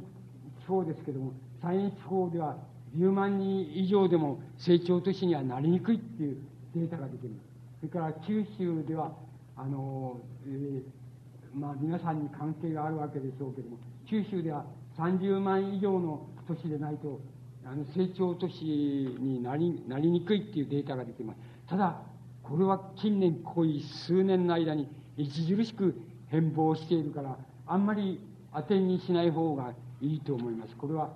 多分3、4年前にデータだと思いますが、当てにしない方がいいんじゃないかと思います。でも一応データとしては、あの、九州っていうのは、あの、随分産業としては更新地帯というふうに、ごく数年前まで思われてたっていうことは非常に確かなことなんです。それから、もう一つ今度は、あの、産業構造が、は都市の清水に関係するだろうかっていうことがあります。で、これも綿貫さんが経験則上、ほとんど定理に近い形で非常に見事な、あの、見事なデータを集めまして、それで見事な分析をしておられまして、あの、都市、あの、都市が成長するには、第一産業、産業の就業者の人口ですね、それが10%台以下でなければならないっていうことです。つまり、あの、あれで言いますと、あの、大、えっ、ー、と、第一産業ですね。つまり、農業、漁業、林業ですけども、農業、漁業、林業が10%以下でなければ、あの、都市は成長しないと思った方がよろしいっていうデータが出ています。あの、データになっています。で、えー、それから、都市の産、今度はそれは逆に言うと出てくるわけですけども、都市の産業構造が、あの、工事化してするっていうことは、都市が成長するための必須条件だっていう、う経験則が出ています。つまり、都市が成長するには、あの、産業の次元が工事化するっていうことは必須条件であるっていうこと。それから、あの、第一次産業の比率、就業比率が10%以下でなければならない。あの、ならなければならない。それで、それが、あの、言えます。それから、あの、それと同じ、その、まあ、二つが重要なことなんですけど、だから、あの、農業の近代化とか生産性を高めることでもって、あの、第一次産業の就業比率を、あの、低下させていって、その逆にまた、第二次、第三次産業の、あの、比率を、あの、えっ、ー、と、大きくしていかなければ、あの、成長都市にならないという、そういう、なんて言いますか、経験則上の定理っていうのなのが、あの、ここに出て、あの、出てきています。で、多分、あの、定理、経験則上の定理という、いうふうに、ここで、えー、あの、言うからには、これは動かしがたい、えっ、ー、と、えー、なんて言いますか、えー、この、なり、法則なんだっていうふうに言っていいと思います。で、これ、このことはとても、やっぱり、あの、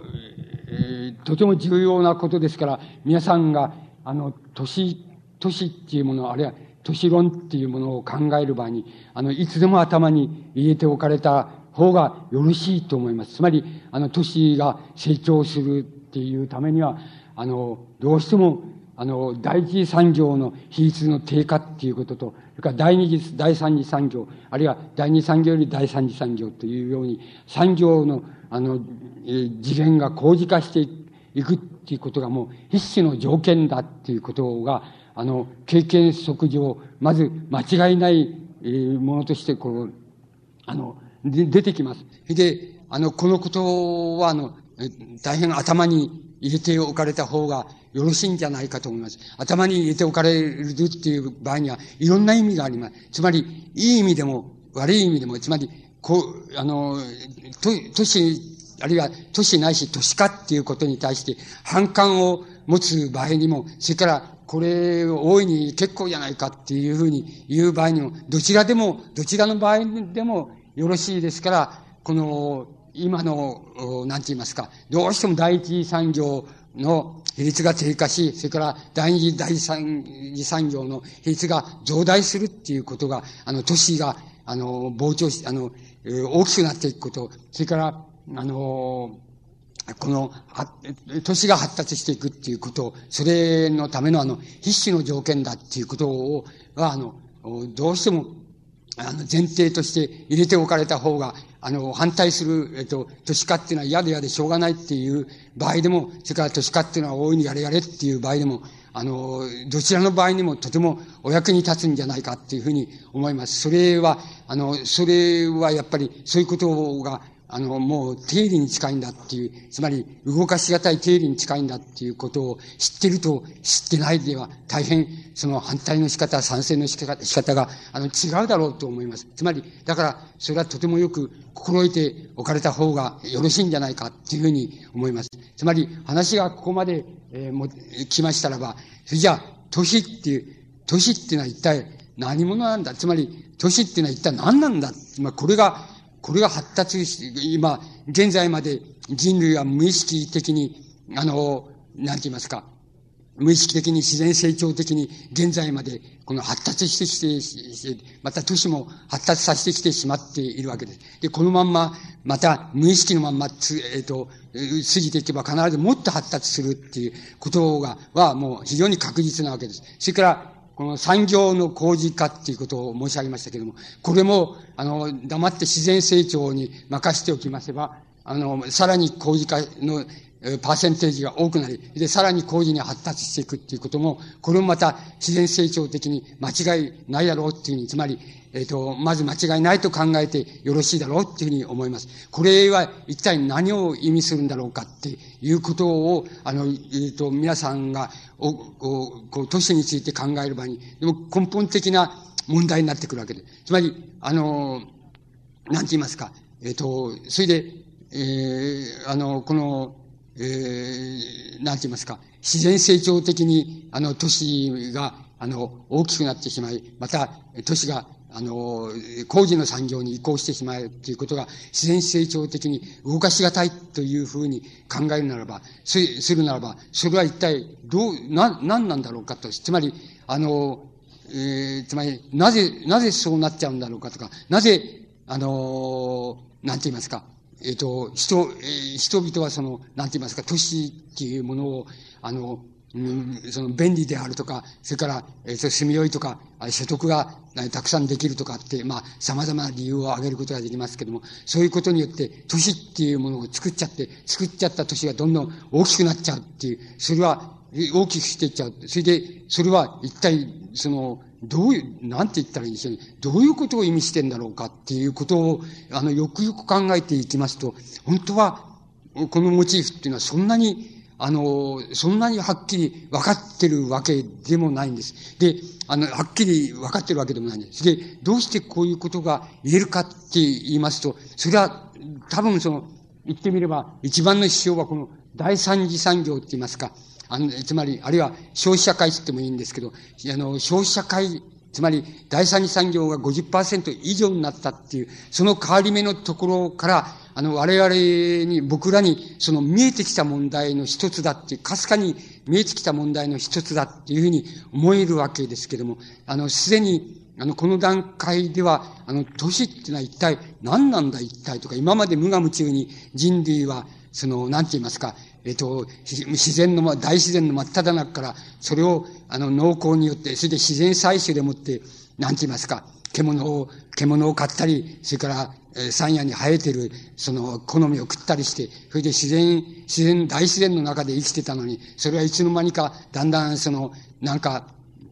その、平、平地を耕して、それで、えー、な人工的に耕して、畑、田んぼや畑にして、そこに人工的に物を植えて、それでそれを収穫して食べるっていうふうにだんだんなっていた。で、だんだんそれをやっていくうちに、なんか、その収穫物に必要な、えっ、ー、と、道具とかなんかを作るっていうことがだんだん必要になって、それがまた発達して、その農村から離れていって、専門にそればっかり作るやつが都市に集まってきて、都会ができてしまったって。できてしまった都会と、その、農村とはその、様々な形でその、対立し始めると。そういうそういうふうに、まあ人類はだだんだんそういうふうに大体、そういうふうにやってきて、まあ現在まで無我夢中でやってきたら、まあかかる低たらくになってしまって、その産業は第三次産業が一番多くなり、それから自然産業はまあ、小さく、小さいパーセンテージになった。いつの間にかこういう社会を作ってしまった。一体、これ、これ、こうこうこれまでその無我夢中に文明、文明が発達、文明を発達させてきちゃったし、また発達した方がいいんだっていう観点からやってきましたけど、ここら辺で少し、なんとなく、どうも、いろんな、様々な形で、いろんな疑いを生じているわけでしょう。つまり、あの、年っていうのは一体何なんだ。、これが無限にどんどん発達していって、産業もどんどん発達していったら、あの、これはいいことなんだろうか、悪いことなんだろうかって言って、いうことがだんだん、あの、だんだん一つ問題として、と頭に、こう、皆さんの頭にも、僕の頭にも、こう、あの、そういうことがちょ浮かんでくるようになってきて、まあ、エコロジストは極端に、あ緑を守れとかって、あの、自然保護せよってこういうふうに言ってるわけだし、え、僕のようなアンチエコロジストといえども、やっぱり、これは一体都市っていうのは一体何なんだっていうこと、一体どういうことなんだっていうことを、とにかく考え、考えずに終わられなくなったっていうことは、多分、僕らがその、なんて言いますか、自然産業、つまり第一次産業、それからそれを原原料品とする、あの、か、して加工する製造業、工業製造業っていうのから、あの、離脱して第三次産業、つまり流通業、サービス業っていうようなものに大部分の人口が移っていったっていう、そのことが多分そういう内政、内政と言いましょうか、反省って言いましょうか、内政っていうのを強いる、様々な形で強いている一つの原因だっていうふうに僕には思います。で、それはとても、あの、考えるに値することなんじゃないかっていうふうに思えるわけです。もう一つは、あの、それと同時に、あの、前はそういうことは発想する術すらなかったんですけども、大体、あの、人口都市って言いますか、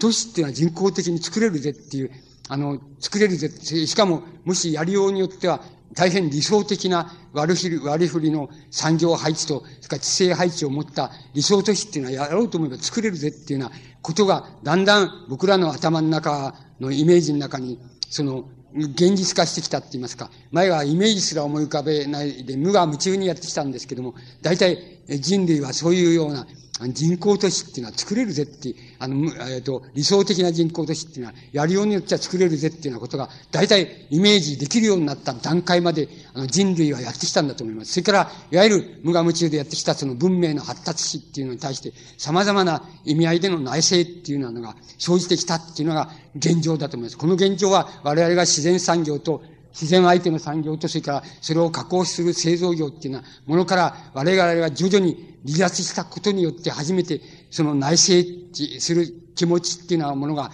あるいは精神っていうようなものが出てきたんだっていうふうに思います。大なり小なり、あの、現在の段階っていうのが、あの、うん、都市論の段階もそうですし、文明史の段階も、大体そういうようなところにやってきてるっていうふうに、僕はそういうふうに考えております。で、これ、ここで、あの、まあ、今日は福岡、えー、社会にやってきたわけですから、福岡社会にサービスしなければなりませんですけども、福岡社会っていうのは、今申し上げました、消費社会の先端としての、あの、課題と、それから、えー、言ってみれば、その、あの、なんかアフリカ的段階、アジア的段階の場所も、あの、理想的に造成しようと思えば、理想的に造成する余地が、あの、残されてるみたいな、そういう二つの問題を、あの、福岡っていう社会は、あの、持っているものですから、皆さんのやりを、考えを、それから、えっ、ー、と、おあの、イメージの浮かべようによっては、あるいは遊びようによっては、あの、これに対して福岡は、相当大きな先端的な、この課題っていうと、役割っていうのを、あの、果たすことができるんじゃないでしょうか。で、この先端的な課題っていうのは、もちろん、あの、そこ、福岡を考えること、あるいは九州における福岡っていうのを考えることによって、多分、あの、世界における、その、国と国との問題、あるいは地域における文明格差の問題、あるいは産業格差の問題にまでつなげることが、あの、可能だっていうふうに思います。つまり、産業格差っていうの、あの、何が問題かと、確かに、それじゃ先進国から始まって、工事産業社会にどんどん移っていっちゃった場合に、あの、例えば、農業のパーセンテージがあの、福岡ならまだ、まあ、えー、数パーセントありますけども、東京だったら、あの、農業のパーセントは、パーセンテージは多分0.1か2なんですよ。で、これもうすぐなくなっちゃうっていうか、ゼロ、今だってゼロって言ってもいいくらいで、0.2ぐらいにこういうふうになっちゃって、それで、第三次産業と第二次産業ばっかりが、の社会っていうのが、先進国の先進社会っていうのは、どんどんそういうふうに移行していく。そうすると、一番その食べ物の役割をどうしても担わされちゃうのは第三世界、つまりアフリカ的社会っていうのが、あの、森林草原っていうのを取っ払っちゃって、それでそれを農地にしちゃうっていうのは、その、そういうことによって、あの、世界の、なんて言いますか、食料倉庫って言いましょうか、それをアフリカ社会が背負うっていうようなことになるっていうことは、割合に自然成長させると、あの、割合に自明の理のように僕には思えるんです。そうすると、この経験、経験的な定理によりまして、あの、農耕社会、農業社会をたくさん持っている社会は貧乏だっていうことを、必ず貧乏だっていうことになるわけで、それで、そうだったらアフリカ社会だけ貧乏になって、それで貧乏でにもかかわらず食料を供給、世界中に供給しちゃって、それで先進国が非常にいい顔してで、工事産業の社会に移行しちゃって、いい顔して食料はもうそっちから持ってくるって。こう、こういうことっていうのは割合に自然に思い浮かべられるその世界史の構図なわけです。例えば、世界史があと10年経ったら、世界の、世界史の段階ってのはどうしてもそういう方向に行く、どうも行くように僕には思えんです。自然にやっといた。そしてそういう場合には何がどう、どうしたらいいんだっていう課題は世界史的な課題だ。しかしこれは、例えば、福岡市と市じゃ、どっかわかりませんけど、まあ、熊本市じゃ悪いですから、もう少し小さい市と比べて、どんどん格差大きくなっちゃって、そっちは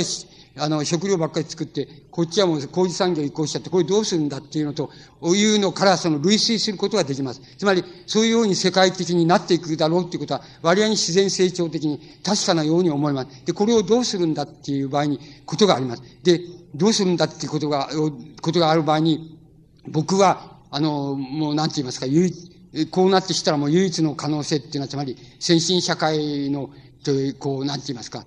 が、その、第三世界あるいはアフリカ的段階の社会に対して、その、なんて言いますか、贈与って言いましょうかね、無視、無償、無償贈与するっていう、そういうやり方をする以外にないんじゃないかっていうことが、あの、言えるんじゃないか。つまりそういうことが問題になるときは必ず来るんじゃないかなっていうふうに僕には思います。それからもう一つ言えることは、これは必ずしも悪い材料じゃないんですけども、あの、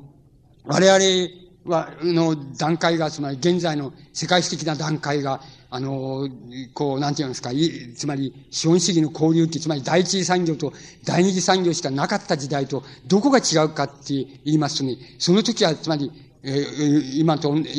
あの、製造業、重工業が発達したところが、帝国主義的になんか、そのね、こう、この更新地域を植民地にしていってっていうのは、そういう時代があった、あったわけですけども、あの、そういう時代と、あの、今の、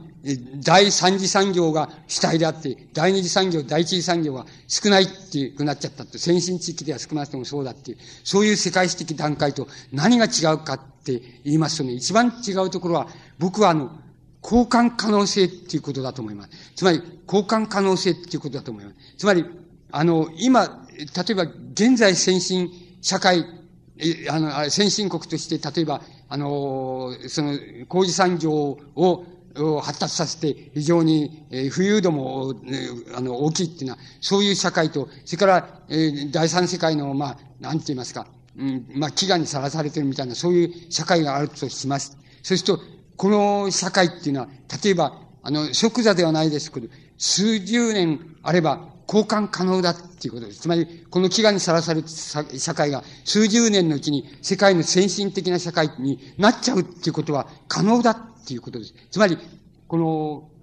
産業の工事性っていうことはそこにあるわけですけども、産業の工事性っていうことは何を意味するかって言いますと、第三次産業っていうのは一見すると現象的には何も形がないんで、こっちのものをあっち移した、移してそれで金儲けてるっていうのは、こういう極端に言うとそういう、そういうのが第三次産業の、まあ、イメージなわけですけども、あの、ただ、それは非常に現象的なことなんだって、第三次産業の中には、第一次産業と第二次産業は、あの、一人でに包括されているっていうふうに考えられた方がよろしいっていうふうに思います。つまり、それで、あの、僕が思うには、つまり、あの、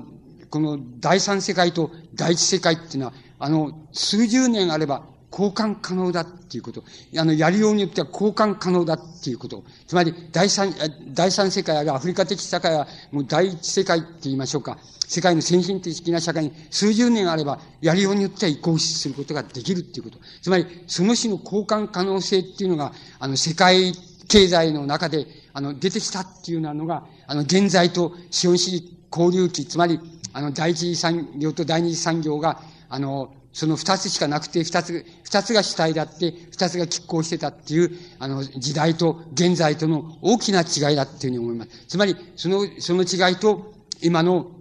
なんて言いますか、世界の工事産業に対するその適応性って、地域適応性っていうことの調節っていうこと、その二つの問題っていうのが、あの、世界史的な課題として、あの、これから問題になるんだっていうふうに思います。そしてその問題は二つともに、例えば、あの、福岡社会っていうようなものは、あの、その二つともにその、それを解く、あの、どうやって解いたら解けるのか、どうやって解いたら、あの、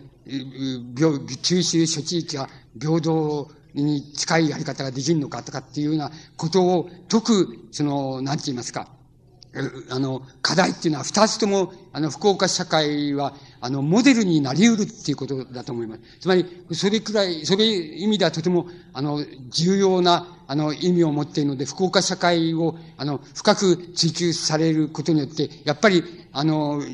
地域だけの問題じゃなくて、あの、世界っていうのはどういうふうになったらいいんだって、どうなったらいいんだっていうような問題を、やっぱり、そういうことをやりながら、あの、類推して、あの、やっぱり世界に対するイメージっていうのは、あの、人類のイメージっていうのを、やっぱり一人一人こしらえていく段階に、あの、来ているよ、来てるんじゃないかっていうふうに思われるんです。つまり、我々は、自分を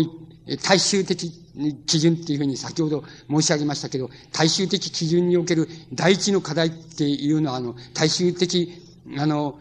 こう、基準が、あの、すべての基準の前面に一等最近に出てこなきゃいけないっていうこと。つまり、それが一等最先に出てきた時が、あの、我々が解放された時なんだっていうことになるわけなんで、あの、そこからあの、やっぱり福岡社会っていうのは、あの、より深く、その追求されることで、あの、その課題は、あの、世界史的な課題にすぐに、あの、そこに、あの、スイッチを切れば、スイッチをひねればすぐにあの、適用することができますから、そういうことからの、世界史的な課題っていうのはどこにあるんだっていうことも合わせて、そこからあの、こう、こう、なんて言いますか、掴み解くことができるっていうようなところまで、まあ、皆さんにやってほしいわけです。つまり、これが、あの、ま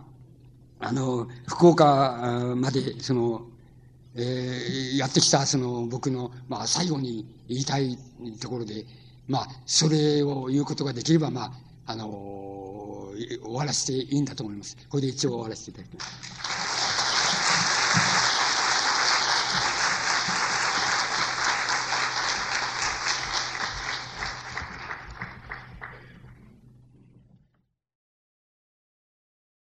ただいまから、あの、質疑討論といいますか、できれば、あの、質疑っていう形じゃなくて、積極的に、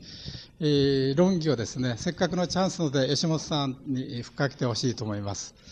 で、今から司会と言いますか、進行役を私、一応、先ほど自己紹介するの忘れましたけども、え、パラダイスの道出版委員会の編集長の友野と申します。よろしくお願いします。で、あの、時間がですね、だいたい、まあ、遅くとも5時には、この会場の都合上終わらなくちゃいけないので、あんまり、あの、たっぷり時間取ってるつもりだったんですけど、そう時間はないので、今からあの、質問者と、求めますけども、なるだけ簡単明瞭にですね、えー、自分の意見なり、質問の意味が通るような形で、えー、発言なり、えー、お願いしたいと思います。それでは早速、それであの、えー、発言者はですね、あの挙手していただいて、あの、今、ワイヤレスマイク持った人が2人いますので、挙手していただいて、私の方で指名させていただきます。そして、あの、指名された方は、名前をですね、最初に言っていただいて、それから質問なり発言に移っていただきたいと思います。それでは、どなたかお願いいたします。はい、どうぞ。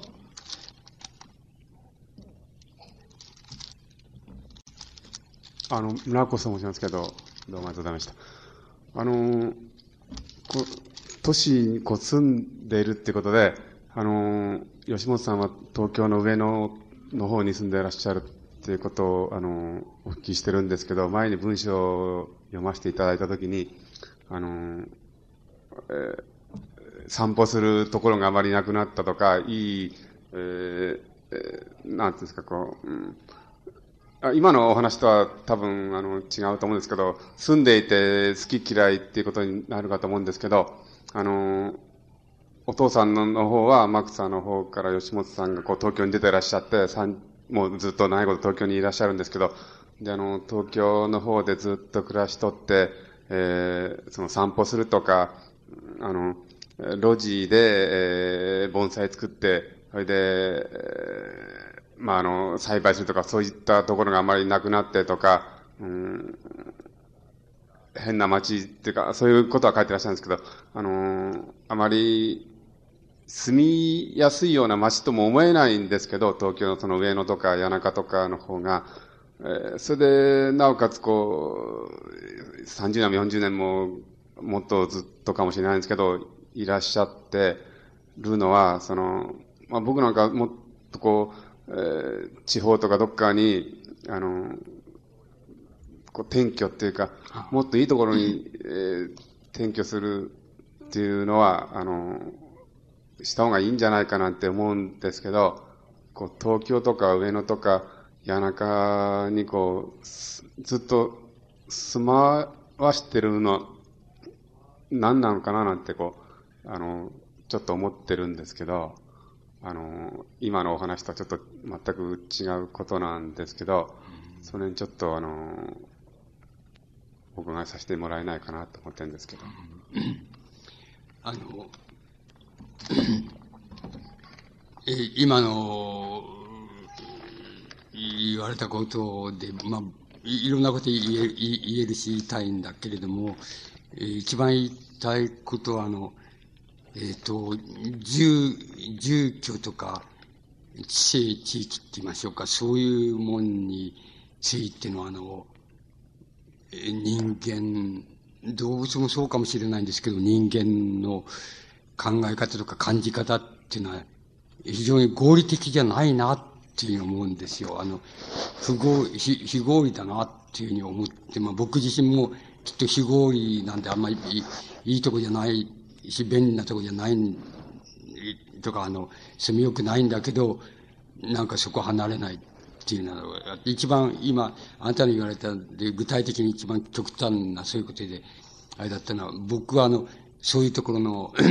えー、東京で下町なんですけど、そういうところこう、路地をこうにくぐって行って、行き止まりみたいな、そういうところっていうのは割に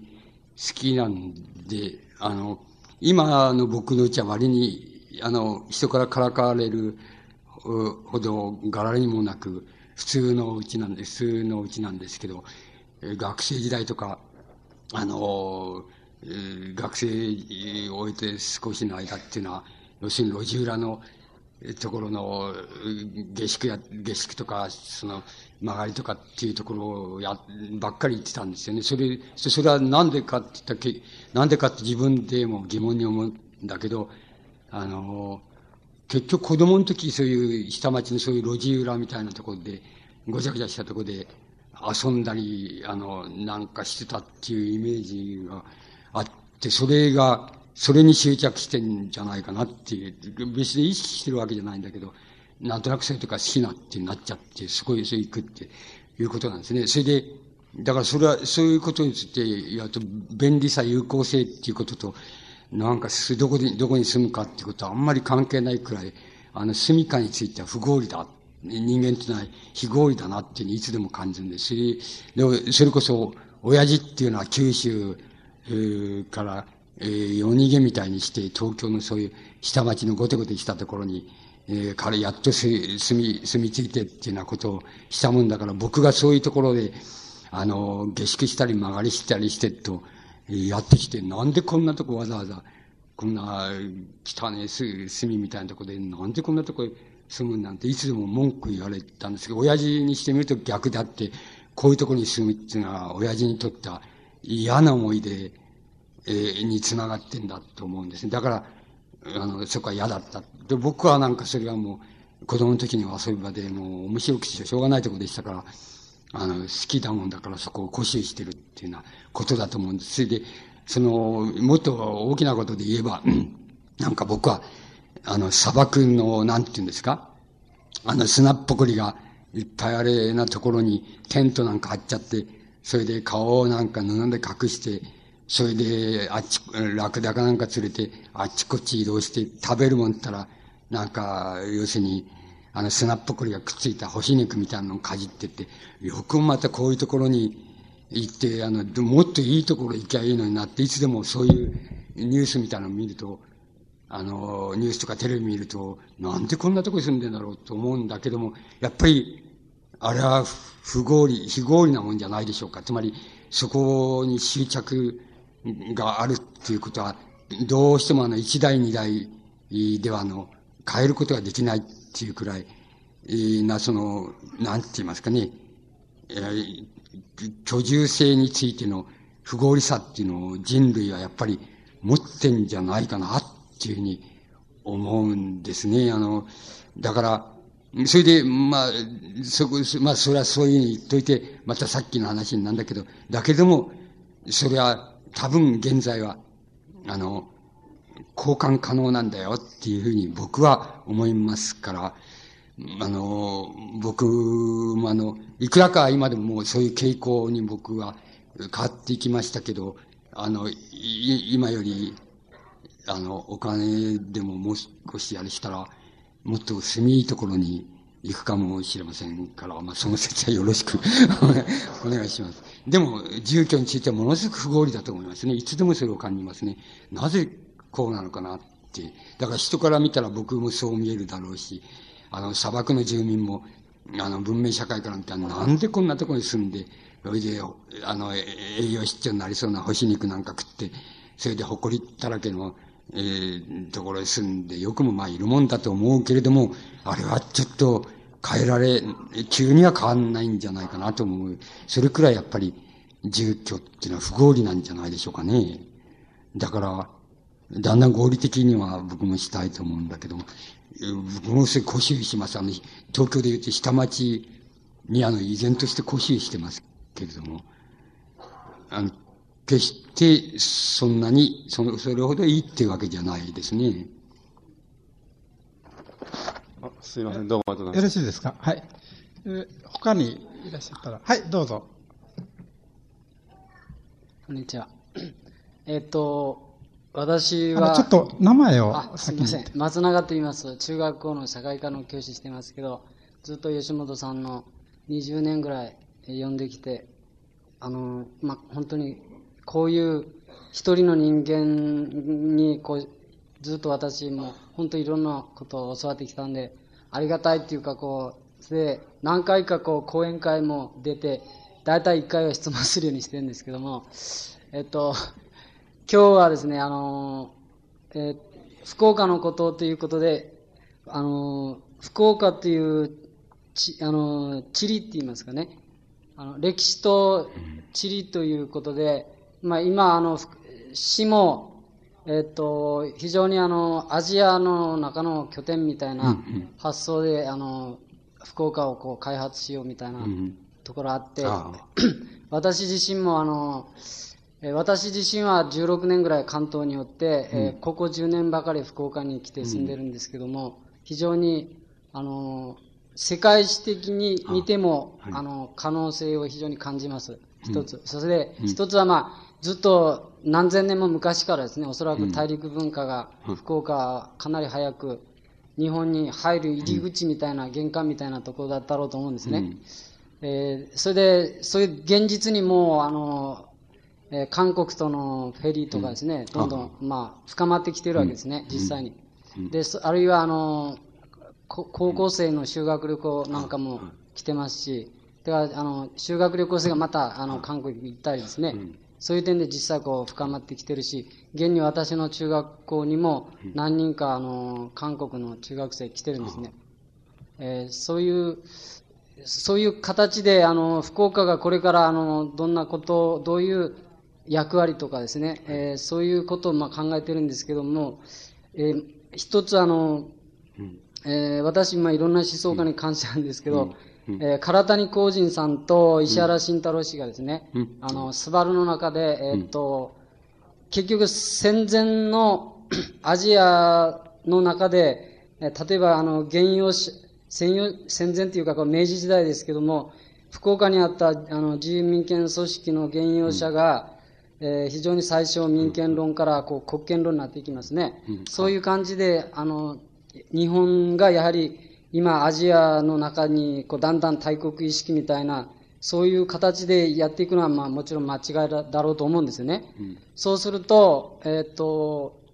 そういう形でないあの、福岡のあり方というか、うん、あるいは我々、まあ民衆のあり方っていうんでしょうか。うんえー、そういうことが、まあ、これからもし私がずっと福岡に長く住むとすればですね、あの課題になっていくわけですけども、えー、そこら辺を、まあ、歴史とか地理という点から、これからの福岡の可能性みたいなことを、できれば少し話していただきたいなと思います。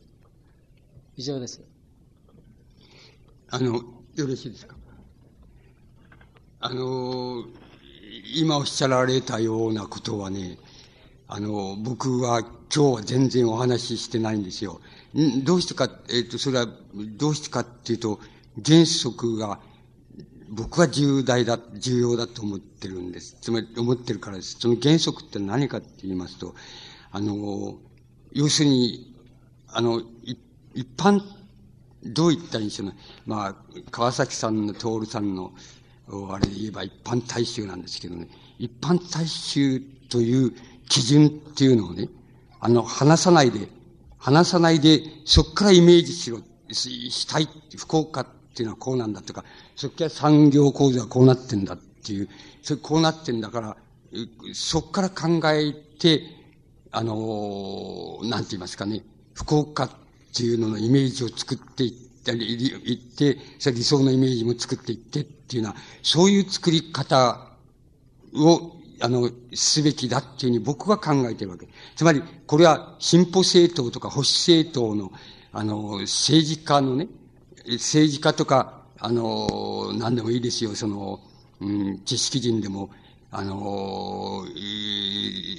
あれでもいいんですけども、あの、そういう人、そういう人たちの場所でね、場所で福岡をイメージするっていうことは意味がないことだと思ってるわけなんです。つまり、一般大衆っていうところの場所、基準を離さないで、そこから福岡っていうのをイメージして、自分のイメージを作っていくっていうことが重要なんだって。あの、あなたの言われたようなことは、あの、例えば、あなたが、あるいは僕が、あの、そういうことはないんですけど、ありえないんですけどね、あの、100%ありえないんですけど、僕が為政者だったら、やっぱり考えると、本気で考えると思うんですだけど、僕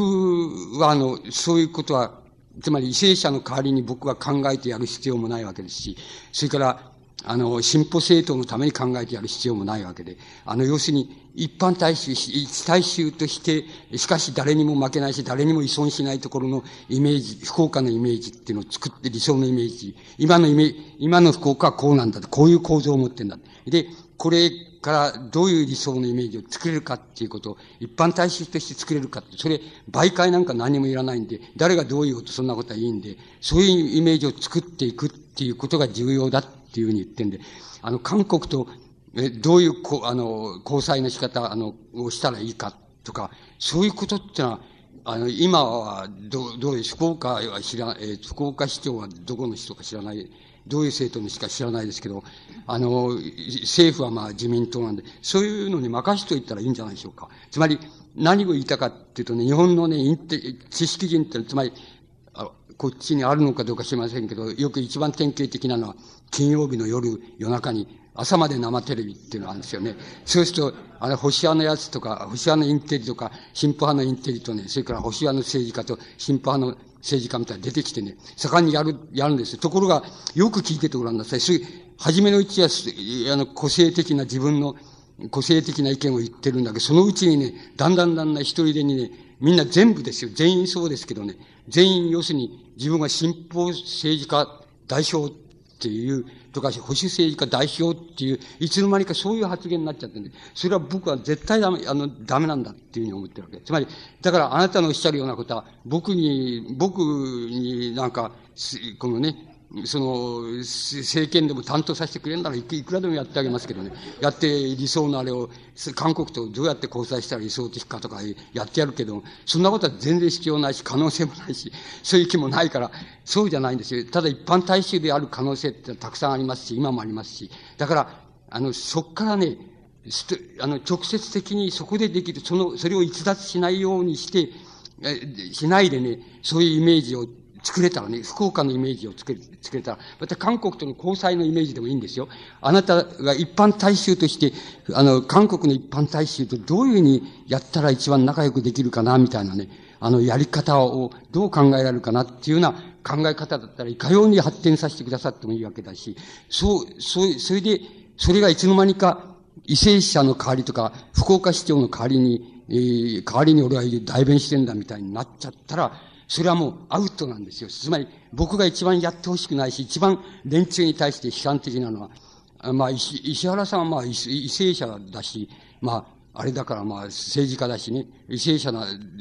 だから、それはもういい、そういう天下国家、日本国のあれを言ったって悪くはないんでしょうけどさ、インテリがね、そんな、あの、進歩インテリであると、保守インテリであると、なんか為政者みたいなことを言うなって、つまりそういうふうに発言、インテリが発言したら、もうアウトなんだって、ダメなんだっていう、あの、つまりそういうインテリの時代とか、そういう、そういう進歩派、保守派の時代ってのは終わったよと思ってるわけ。つまり、そうじゃなくて、一般大衆っていうとこから何が言えて、韓国との交際について何が言えて、こっから以上は言っちゃったら、もう政治家になって、異性者になっちゃうんだよ。あるいは反対性異性者になっちゃうんだよって。それを、あの、極めて厳密に排除しながら、あの、一般大衆として、その代わり誰、誰がどう言おうと、あの、どう言おうと、そんなのに別に影響は受けるかもしれないけど、あの、そんなの従うわけじゃないよって、進歩政党の言う通りするわけでもないし、代弁するわけでもない、保守政党の代弁するわけでもない、あの自分のイメージを、あの、韓国との、あの、交際についてこういうイメージなら作れるっていうのをね、それでそこを逸脱したらもう、それはダメだから逸脱しないようにっていうことを原則として守りながら、それができたら、それ、それが今の現在の課題だっていうふうに僕は思ってるんです。だから、あなたのおっしゃることはね、あの、とてもよくわかるんだけど、僕は大衆的で、あの、大衆の立場って言いましょうかね。あなたが誰からも、誰に依存してもいないし、誰からも影響して、受けてない、あなたの、もう、一大衆としてっていう、そういうところの、に、を固執しながらって言います、原則を守りながらね、あの、基準を守りながらね、やっぱり韓国との交際っていうのは、あれは韓国人とこういうふうにやったらいいんだって、韓国の、あの、一般民衆とはこういうふうに交際したらいいんだって、しようじゃないかみたいな、そういうイメージを僕は作っていかれるっていうことがいいんじゃないでしょうか。あの、きついこと言うようですけど、決してそうじゃなくてね、あの、その、一つのあれで言うんですけど、僕の持ってるね、大原則なんです。だから、僕の言いました福岡のイメージ、現状分析と、それから何が重要なのかっていう問題は、僕はおのずからおっしゃったような具体的な、この韓国との問題とか、で、こういう問題が起こったとか、そういうこととはおのずから違ってしまうんで、それと同じこと言っちゃったら、僕は、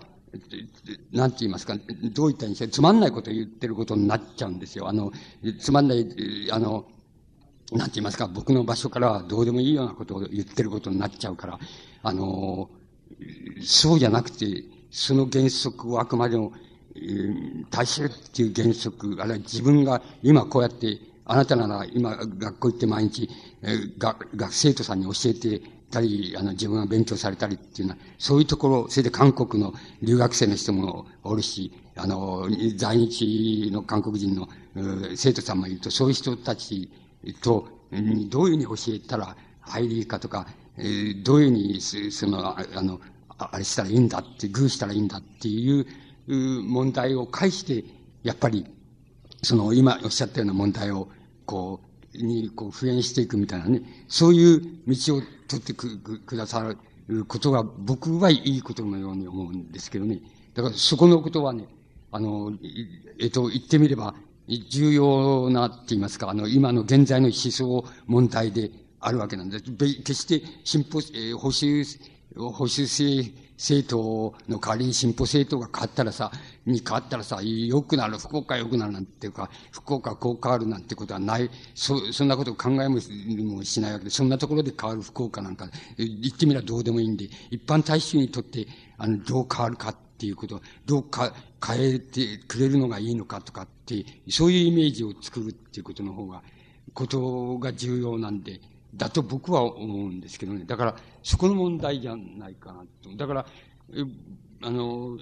まあ、それは石原さん、石原さんなりに、為政者であるし、政治家、日本国の代表的な政治家の一人なんだから、それはそういう代表的な口ぶりをしても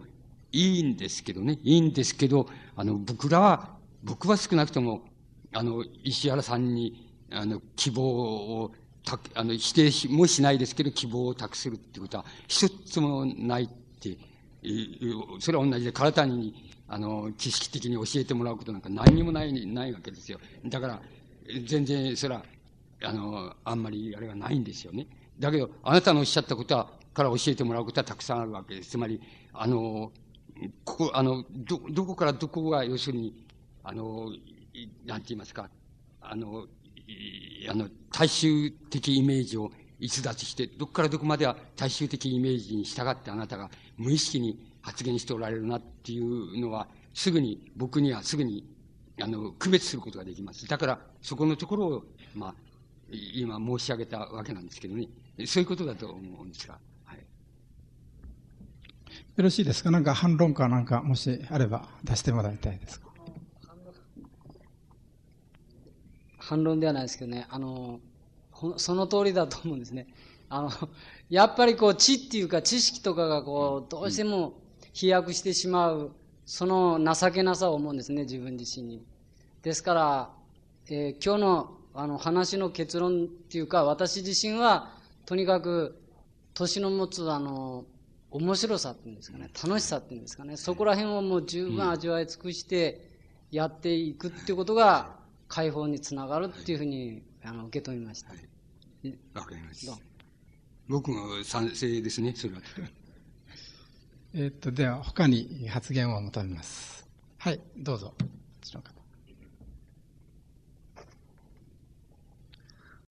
あ、私、下関から来た、あの、西野というもんですけども、あの、話が前後してっていうか、あの、一つ前の人のところの、谷中のうん、こだわる吉本さんということで、ちょっと質問したいんですけれども、生活域というか、そういう区域空間としてのあの吉本さんは、まあ、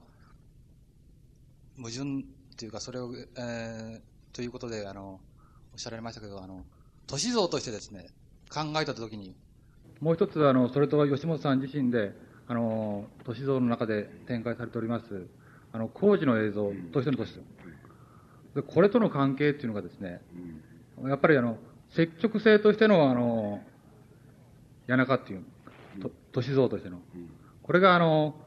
私は、まあ、吉本さんがどう考えているのかなっていうのが、あの、聞きたいんですけども、その時に、あの、要するに、都市像のイメージ論の拡張としてですね、将来そこまで取り込んでいくのか、あの、その辺の、まあ私はできればですね、吉本さんいろいろ教えていただいてるんで、自分もそういう方向であの、整理していきたいと思うんですけども、吉本さんは、まあそこはもう切り離して、そういうものはもう壊れていくものとしてですね、像のイメージ、将来的にも捉えているのか、その辺についてお話し願いたいと思います。あの、今おっしゃられたことっていうのはね、僕、なんて言いますか、自己、やっぱり自己矛盾の場所なんですけど、ところなんですけども、あの、つまり僕が好きな、例えば、あの、下町の谷中地区の、あの、町並みとか、あの、住、えっ、ー、と、住居のイメージっていうのはあるわけですけども、あの、いわゆる庶民暮らしのイメージっていうのはあるわけですけども、あの、それは好きな場所、ところなんですけど、それはあの、だんだん、つまり都市開発、あの、開発の波っていうのを、まあ、えー、が一つあるわけですけど、それを、まあ、感情に入れなくても、あの、僕らがそういうふうにして、あの、好きだなと思ってる、あの、街並みとか家並みっていうのは、あの、住んでる人から見ると、要するに、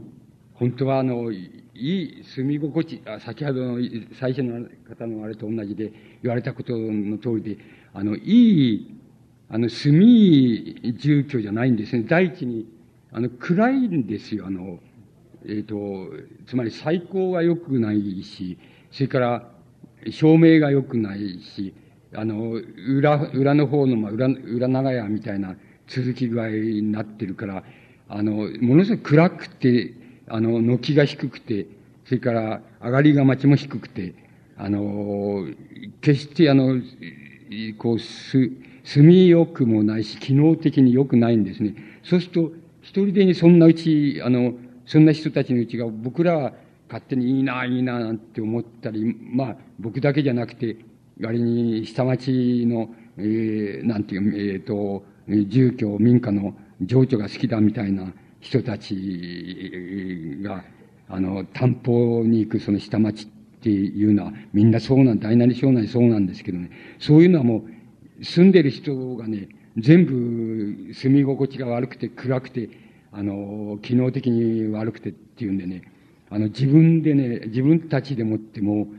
あの、せ、言ってみればせっかくあの、せっかく、なんて言いますかね、いいなっていうふうに思える、あの、格子戸はめちゃくちゃに、あの、壊しちゃって、あの、半分モダンな扉に変えてしまうしっていうふうにね、それから最高はまあ、あの、窓からはあんまり可能じゃないので、あの、照明を、まあ、あれに変えちゃって、あの、ネオンに変えちゃってっていうようなとこ、ことをね、めちゃくちゃにやるもんだから、もう、言ってみれば、下毎日の情緒なんてのはどこにもないよみたいな風に、少なくとも谷中地区ではもう非常にうまく路地の裏の方を探さないとないみたいになっちゃってるわけなんです。それで、やっぱりおやおやって、なんてひでえことになっちゃったんだっていうふうに思う、思いもするわけですけども、別にもう、もう一方で言うと、あの、やっぱり当然じゃないか。つまり、あの、外から見て、あの、これはいいって、いいよいいよって、あの、いい情緒だよっていうふうに言ってる分には、一向、あの、し差し支えないんだけど、住んでる人にとって冗談言うなって、そんなことは言っちゃいらんねえんだって、もっと機能的に住みよくして、明るくしなきゃいけねえんだっていう、直すのは当然だっていうふうに、住んでる人はそうなると思うんです。で、ある、やっぱりある時そういうこと一生懸命、うと考えたことがあって、やっぱりこれ、外から見て、こう、これはいい情緒だよとか、あの、この街並みとか家並みはいいよなんて言ってるのもほどほどにしねえと、やっぱりどっかで勘が狂っちゃうぞみたいなことを、ある時感じましてね。それで自分じゃ自己矛盾なんですけども、あの自分の好みっていうのと、それから、あの、都市の中の、例えば住居っていうものの問題っていうことは、あの、やっぱり別っていうか、あの、一応別に切り離して考えないとダメなんじゃないかなって。だから、わずかにそれを合致させることができるって、あの、好みって言いましょうか。あの、情緒的好みと、それから都市としての、あるいは住居としての機能っていうことと合致させることができるとすれば、あの、自分の住居っていうのと自分が住む地域っていうのだけは、もし金さえあれば、それは、ある程度はその、なんか、合致させることができるっていう。で、それ以外は、やっぱり合致させようとすること自体が無理だって、だから切り離して考えなきゃいけないっていうふうに、ある時から僕はそういうふうに考えるようになったと思います。で、まあ、えっ、ー、と、自分のうちっていう時だけは、あの、場所と、それから、あの、で、銭のある、えー、範囲内で、あのできるだけそういう好みと、それから、その、情緒性って言いますか、それを合致させようというふうには思ってるんですけど、それもなかなか、あの、思うに任せないっていうのが、まあ現状だと思うんです。だからそれと、やっぱり都市論としての、あの、住居地区っていうこととは、やっぱり僕はもう自分のうち以外は切り離そうっていうふうに考え、ある時から考えたわけなんですね。あの、まあ、そんなとこなんですけど、どうでしょうかね。そその何かあります？今の答えに対して。ありましたらどうぞ続けて。ちょっとマイク使ってください。あの自分の町をですねあの私も今質問したのは自分の町っていうか、はい、住んでるところを、まあ、どうどうやっていこうかとか、うん、あの変えてみんなと一緒に変えていこうかという時にですね、はい、考える時に、まああの、はい、その辺の今まで培ってきた情緒性というか、うん、そういうやつをどうやって扱っていくんだっていうのが、やっぱりイメージとしてなかなか湧きにくいわけですよね。うん。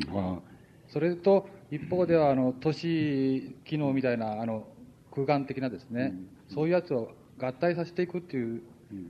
ことが非常にあの自分自身のあの個人的なものとしてもあのイメージしにくいわけです。そこであのあんま吉本さんがあのイメージ論を拡張していただいて、その都市にあの現在の都市に含まれる時間性みたいなやつですね、うん、をまあ射程に入れてくれると、まあ、自分でしなくていいから助かります、ね、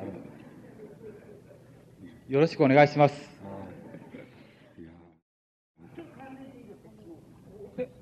あ関連質問ですか、どうぞ。えっと、桜井ですが、あの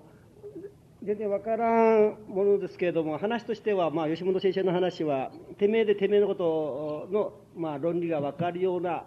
まあ、僕は僕なりに都市論として考えていけいけるような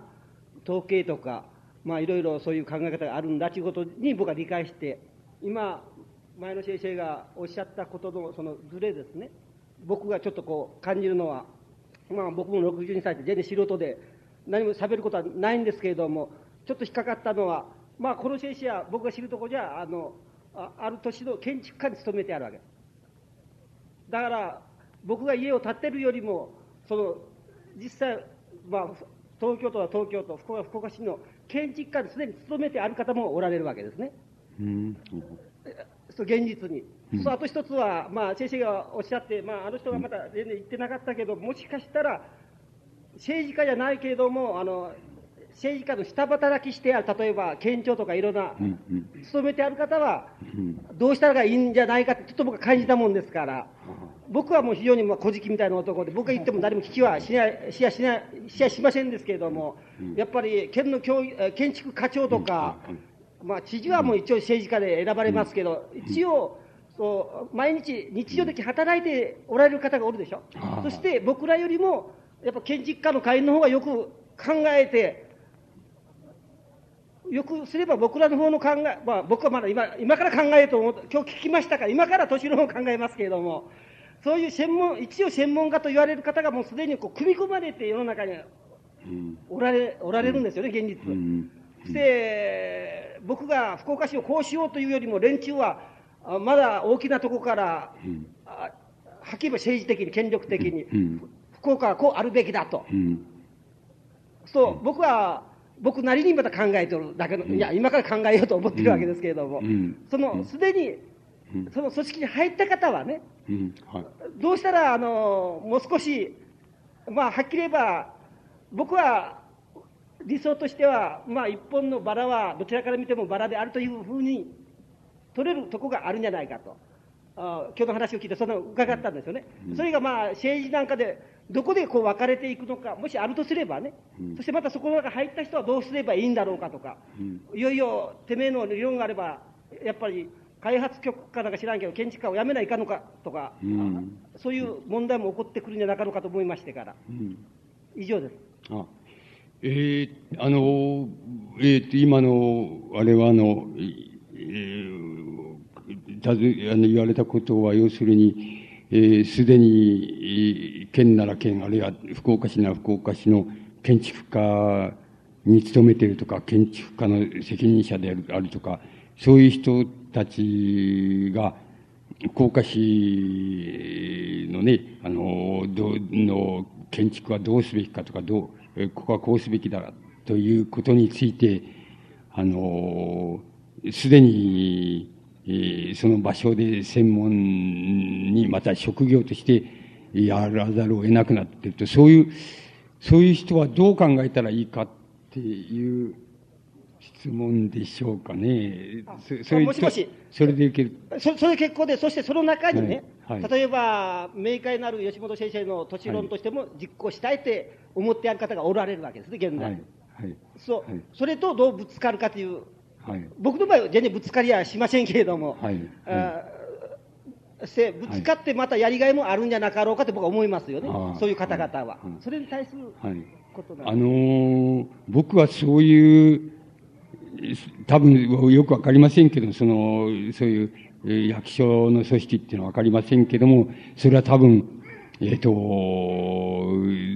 なんて言いますか、えーえー例えば、4割なら4割はその人自身の、その勤めておられるその人自身の、なんて言いますか、見、見解とか、えっ、と、設計とか、やり方とかっていうのが、その場所で、えー通る。えーあと6割はしかし、あの、上からの企画性で決まってしまうと。そういう、えー場所であるかもしれないし、ある人にとっては、1割も、あの、1割も自分の持ってる、えーあの、計画性、企画性っていうのはそこでは通用しないって言いますか、役所の中では通用しないで、上からもっぱら設計、施工何から全部上からやってくるのをただそれを受けて、それを、えーあの、実現してるって、それだけのことだっていう人もいるわけだと思うんですけども、あの、それぞれ別があるんだと思いますけど、それは、例えば僕が、あの、言えるって言いたいこと、あの、僕のおしゃべりしたことが通用するのは、例えば自分がその役所に勤めてるけれども、自分の考えてるイメージとか計画とかっていうのは、あの、その役所のその場所では、あの、1割もとにかく通用しないと。これは通用しない。そういう人って、えそういう勤めておられる人でも、そういう人というのは、要するに、やっぱり自分の固有のイメージをその役所が、役所の仕事とは関わりなく自分の固有のイメージをあの作ることが重要な、大切なんじゃないでしょうか。それで作ってれば、どっかでいつか、あの、2割は採用してくれるとか、3割は採用してくれるっていう場所の、えー移動っていうのはできるかもしれないですから、で、その、まるで採用してくれない場所にいたら、やっぱり自分のイメージを、全部自分のイメージを作っておられるっていうことが重要なんじゃないかと思うんです。それそれは僕の今の、今日の話と、えーがそのまま通用する場所だと思う。だけど、自分のやったあれが、えー設計したり、あれしたりしたイメージが6割はそこで通るんだっていうんでしたら、つまり5割以上通るんだっていうんでしたら、もう、それは別に僕の話はいらないので、あのその6割を、まあ、えー実現されると、実行されると。で、その6割実行されたものが、いいもので悪いものであるかっていうのは別なんであって、あの、それは構わないと僕は思います。つまりそれがあんまり一般的に見て、民衆の方から見て、あんまりいいもんだって思えないっていうんでも僕はいいと思います。つまりその場所の専門の、また職業がそうであって、そこで6割は少なくとも自分の考えが通ってるわけですから、それはもうそれでやられたらいいんじゃないかと、こういうふうな感じになりますけど、どうでしょうか？その、あの、つまり、半分以上も通、そこで通るんならば、それや、や、通るんだったらもうそれやられ、その場所におられるわけだから、それをやられればいいと思います。やられた結果が、普通の一般、民衆から見て、大衆から見て、あら、ダメだって言うんだったらもうダメだっていう、あのまあ、文句も来ましょうし、またダメだっていう批判も来ましょうし、それはそれでいいと思いますけどね、批判が来てもそれはそれでいいんじゃないかっていうふうに思いますけどね。あの、だから、5割以上、もう5割以上自分の考えが通る場所におられたらもうやれっていうことだけじゃないでしょうか。あの、それがいい、あの、いいと言われようか悪いと言われるのは結果であって、もうやれっていうことだ。また、5割も通らないって、1割、2割しか通らないって言うんでしたら、やっぱり自分のイメージを作られて、それがまあ5割以上通る、えー、時を待つとか、時、時期を待つとか、あるいは時期がなかったら、それは自分のイメージとしてもこしらえてしまうっていう、それがいいんじゃないかと思いますけどね。そのくらいのことしか、こう、あれがないですけどね。えー、よろしいですか？いや、まあ、あの、5割って言いますか。5割以下の方が、まあ、吉本さんの都市論のイメージとしては 強いみたいですけども、えー、せっかくそういうところにちょっと議論が集まったんで、他にそういう行政でですね、あの、そういうのを担当してらっしゃってですね、5割以下の方、もしいらっしゃったら、いや、5割以上でも構いませんけども、誰かいらっしゃったら関連質問でお受けしたいんですが、いらっしゃいますでしょうか？はい、どうぞ。えっ、と、木下と申します。座ってよろしいでしょうか？はい、えっ、と、まあ、行政、私、福岡市の方ではないんですけど、あの住まいはあの宗像の方で、北九州の方に、えー、職場を持っておりまして、まあ、遊びには福岡の方に来ると、そういう生活をしております。で、先生のお話の中でですね、その消費型社会であるという点と、その自然環境に恵まれたという2つの点から、福岡市の発展性ということについてあのお話がありましたけど、私、その都市の発展がどういうところがゴールなのかということがですね、ちょっと今一つその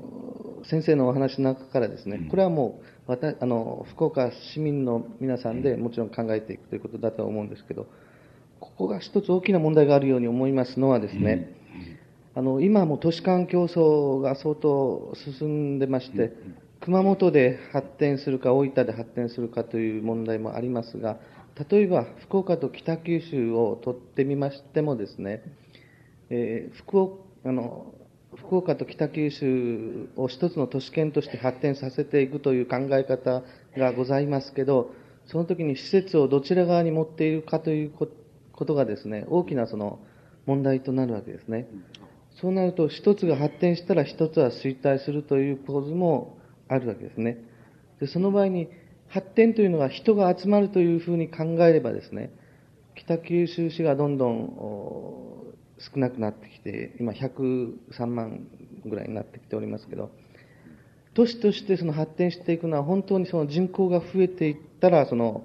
人が集まればその都市はいい、住みよい都市なのかという問題と、それとそこに実際に住んでいる方がですね、住みよいというのは何も発展しなくても、さっきの上野の方のお話でもありますけど、都市として外から見たときに、あの理想的な都市とですね、実際に住んで住みやすい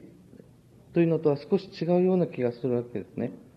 でそこら辺をどういう都市を作っていくかという時にですね、あの町として成長、膨張していくことを目的とするのか、それともその中で住む一人一人の福祉が上がっていくためにはどういう都市にするべきかということと、ちょっと分けて考える必要があるかと思います。でその時にですね、あの都市があのそしたらどういう都市が発展するかというのを福岡を例にとって考えていって、それを普遍していくとなるとですね、どの都市も似たような都市と申しますか、個性のない都市になればいいという結論が出てくる可能性があるわけですね。しかしこれは、あの、一方ではその差異を作り出しながらですね、都市のアイデンティティを強調していくことによって、そこに人が集まるという考え方もあるわけでですね、そのそしてまた一方には、どの年をとっても基本構想はほぼ同じようなことですから、あの、人が住み移ります地というのはやはり同じような町ではないか。そこに都市の発展と住みやすさの、あの、鍵が隠されているように思うわけなんですけど、そこら辺についてご教授いただけたらと思います。あの、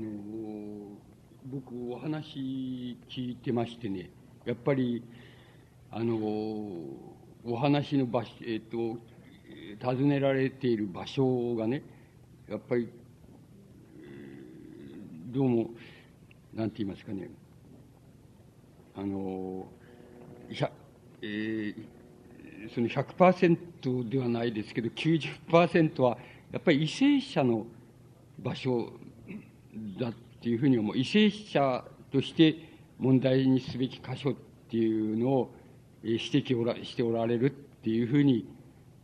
僕はそういうふうに聞こえ、僕にはそう聞こえました。それで、それがあんまり気に食わないなっていうふうに思ったんです。つまり、気に食わないでもあなたの場所だからそれはしょうがないわけだと思うんですけど、僕はあなたの場所と為政者の場所っていうのは、もう少し、あの、厳密に分けられた方がいいような気がするんです。つまり、あなたが、あの、北九州市、えー、なんとかかの代表として、あの、どっか行かれた時に発言されることと、それから、えー、え、と、職場外であの、発言されることとは違うんだっていうことを区別された方が、あの、もう少し微細に分けられた方がいいっていう印象を第一に持ちました。それから、もう一つ、人が集まれば、あの、その年はいい年かとおっしゃいました。つまり、福岡市は今120万ぐらいいるんでしょうか。あの、多くなってるんだって、北九州より多くなってるんだと思いますけど、あの、そうじゃなくて、今日もお話ししましたように、あの、人が集まるっていうのはなぜかっていうことなわけです。それで、大体、え、まず、簡単なことから言いますと、所得、所得格差が上だっていうことは、まあ、今日、まあ、最初に挙げましたけれど、に挙げた原因の一つに挙げましたですけれども、つまり、あの、より多い所得を求めて人は集まってくるもんだよっていう常識的なことからいきましてもそういうことが言えるから、逆に行きますと、人が集まってるっていうことは、それは所得が多くなってるっていうことを、あの、意味してるっていうふうに僕には常識的に言いますとそうなります。厳密にはちゃんとデータを調べなければいけませんけれども、あの、常識的に言えば、あの、人がいっぱい集まってきたっていうことは、つまり北九州市よりも集まってきたっていうことは、多分、所得格差が多くなっあの、こちらの方が、北九州の方が、よりもあの、福岡市、社会の方が上がってきたんだというふうに僕には思います。それは調べればすぐわかると思います。で、だから、所得が多くなるっていうことを、しかも、それは民、えっ、と、大衆的な規模で所得が多くなるっていうことは、住みよいことの、まず第一の条件だと思います、僕は。だから、あの、僕は、それは、つまり様々な、あの、条件、住みよいっていうことの様々な条件は、もう、心理的なことから、それから教育、家庭環境、それから社会環境とか、様々なことから言えますけど、それからまた、為政者は様々な点からそれを言わない、言って指摘して実行しなきゃいけないでしょうけど、大衆的規模から、あの、観点、基準から言いますと、まず所得が多い、多いところに、あの、人が集まる。また、所得が多いっていうことは、その大衆にとって、まず第一にいいっていうことだって、住みよいということの第一義的な問題になる。つまり、消費社会で、あの、より多く選択消費ができるっていうことは、大衆にとっては住みよいということの第一、つまり、っていうことは、つまり、えっ、ー、と、何かしたいと思ったら、それに対して、えー、家計費をたくさん使えるっていうことは、あの、住みよいっていうことの第一義的な要素になると僕は思いますから、あの、それ一つ取ってきても、僕はやっぱり人が集まってくるってことは所得格差が大きくなるっていうことであり、それはかつ消費、選択消費が、あの、非常に、えー、少ない所得よりもたくさんできるっていうことだから、より、なんていうか、住みよいっていう観点になるだろうっていうふうに思います。それだけ取ってきても、僕はあなたのおっしゃることは違うと思います。それから、違ってるっていうか、違わないんだけども、あの、違う、違わないんだけど違うっていうのはおかしいですけど、あなたがおっしゃることは、為政者的だっていうふうに思います。つまり、あの、僕はそうじゃないですから、あの、どっから、ごく一般の人がどこで住みよいかって言った場合に、やっぱり第一義的に所得が多いっていうことです。かつ、消費社会で、しかも選択消費が、に、たくさんの予算が、よりたくさんの予算が回せるっていうことは、より住みよいっていうことの第一条件だっていうことは、他の条件を全部同じとすれば、まず第一に疑いのないことだっていうふうに僕には思いますから、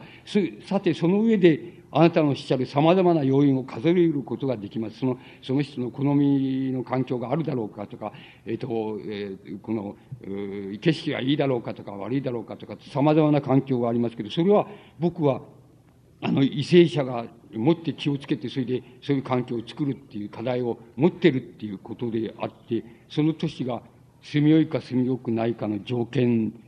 条件は、あの、住む方の側から言えば、そこでは問題にならないというふうに僕には思いますね。だから、おっしゃることは、僕はちょっとニュアンスが違うので、あの、もう少し、どう言ったらいいんでしょう。あの、その勤めておられる場所っていうのと、それから、その場所における、つまりその場所にいる人、それはちょっと先ほどのこと関連するんだけど、インテリっていう、インテリっていうのは何かの代表でなきゃならないみたいな発言に、例えば朝まで生テレビって言うと、必ずそうなるんですよ。中東問題についてなんかあると。必ず為政者の発言になっちゃうんですよ。それは僕は違うと思ってます。インテリはインテリ、一インテリは一インテリなんだって、一インテリの見解をそこで刺激すればいいので、そうだったら10人いたら10人違っていればいるはずなのに、朝まで生テレビ聞いてると、だんだん、この進歩と保守ってこういうふうに二つしかない、二色しかなくなってしまうってう。あなたのおっしゃるのは、なんか、県の、県で北九州市の何々かに勤めてたらみんな同じになっちゃうっていう、そういう場所じゃなくて、やっぱり、あの、それを代表しておられる時と、それからそうじゃなくて、一階の、その、なんて言いますか、一階の役所勤めの一階の人間っていうふうに、おなところで発言されたり関心を持たれてたりする場所、それから何を第一義とするかっていう場所とは違うんだ、違ってていいいいんですから、違うんだっていうことをもう少し微細に僕は分けてほしいような気がします。僕は単一に民衆、大衆的な規模、大衆的っていう、一般大衆っていうと、えっ、と、曖昧だって言われる人がいるから、申し上げますと、一般大衆ってのは何かって言ったら、えっ、と、この、統計、統計っていうか、あれをしますと、アンケートを取りますと、私は中流だって、私の生活は中流だって言ってる人は日本人のうち、えー、79%です。つまり80%近いのが中流だって言ってます。80%の人が中流だってって、それが要するに一般大衆の場所だと思います。その人たちにとって何が第一義的かっていうことを、ことと、それからその人たちはより良くするには、これとこれとこれと条件が、を為政者は考えてるっていうこととは、まるで違うことだっていうふうに僕には思います。だから、そこはちょっとやっぱり区別していただきたいような気がします。つまり、あの、今ここにおられるときは、多分一般体、中流の上だとか、中流の下だとか、中流の中だとかっていう、その中のお一人っていうことになると思いますから、あの、そこのところで何が一番重要なのかって、俺は何を一番求めてるかって、生活で求めてるかってことを第一義に、えこう考えて、そういう発言されてて、それが様々な条件があるっていうふうにいっぺんに言われると、なんかみんな一緒くたになっちゃってるような気がする。為政者とあなたとか一緒くたになっちゃってるような気がして、そうじゃないと思います。為政者のもとで働かなければならない職場っていうのと、それから職場の自分っていうのと、そうじゃない時の自分、一般大衆、つまり中流の、中流の人であるその生活人っていうのとは、やっぱり違うと思い、違っていいと思う、僕は思いますけども、あの、そこのところは僕は、そうすると一般大衆、つまり中流の人たち、日本の8割を占めている中流の人たちは何を第一義としているか、僕はやっぱり、あの、所得が多いっていうのは、住み心地がいいっていうことの割合に第一義的な要因になると、僕は信じていますけどね。あと、その様々な社会環境、自然環境、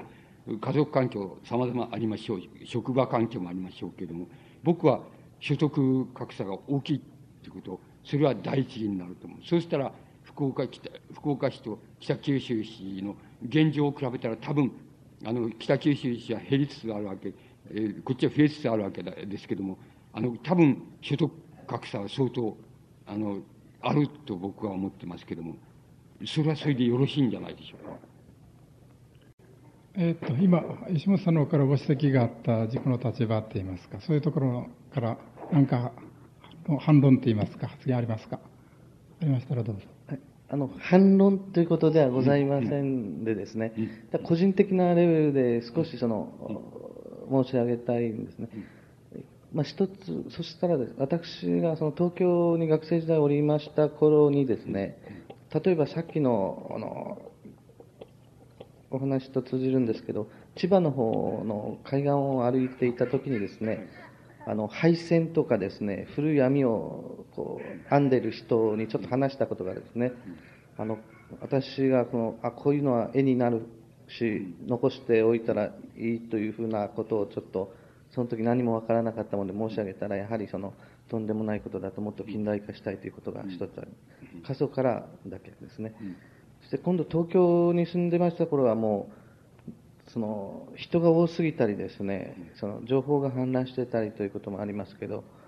もっとやっぱり静かな環境がいいと思っておりましたし、まあ、勤めておったのをこちらに帰ってきたわけですね。だから、そ個人的なレベルでもですね、住みよいところということとですね、その町としてどうかということが私はその、ちょっと違うという気がしてですね、所得という問題が一番大きいのは分かりますが、ただ、例えば1960年代から80年代にかけて大きくその価値観とか変わってきたのに、一つはその情報革命ですね、これからも高度情報化になってきますけど、それがあるんでですね、そしたらやはり情報的な価値が、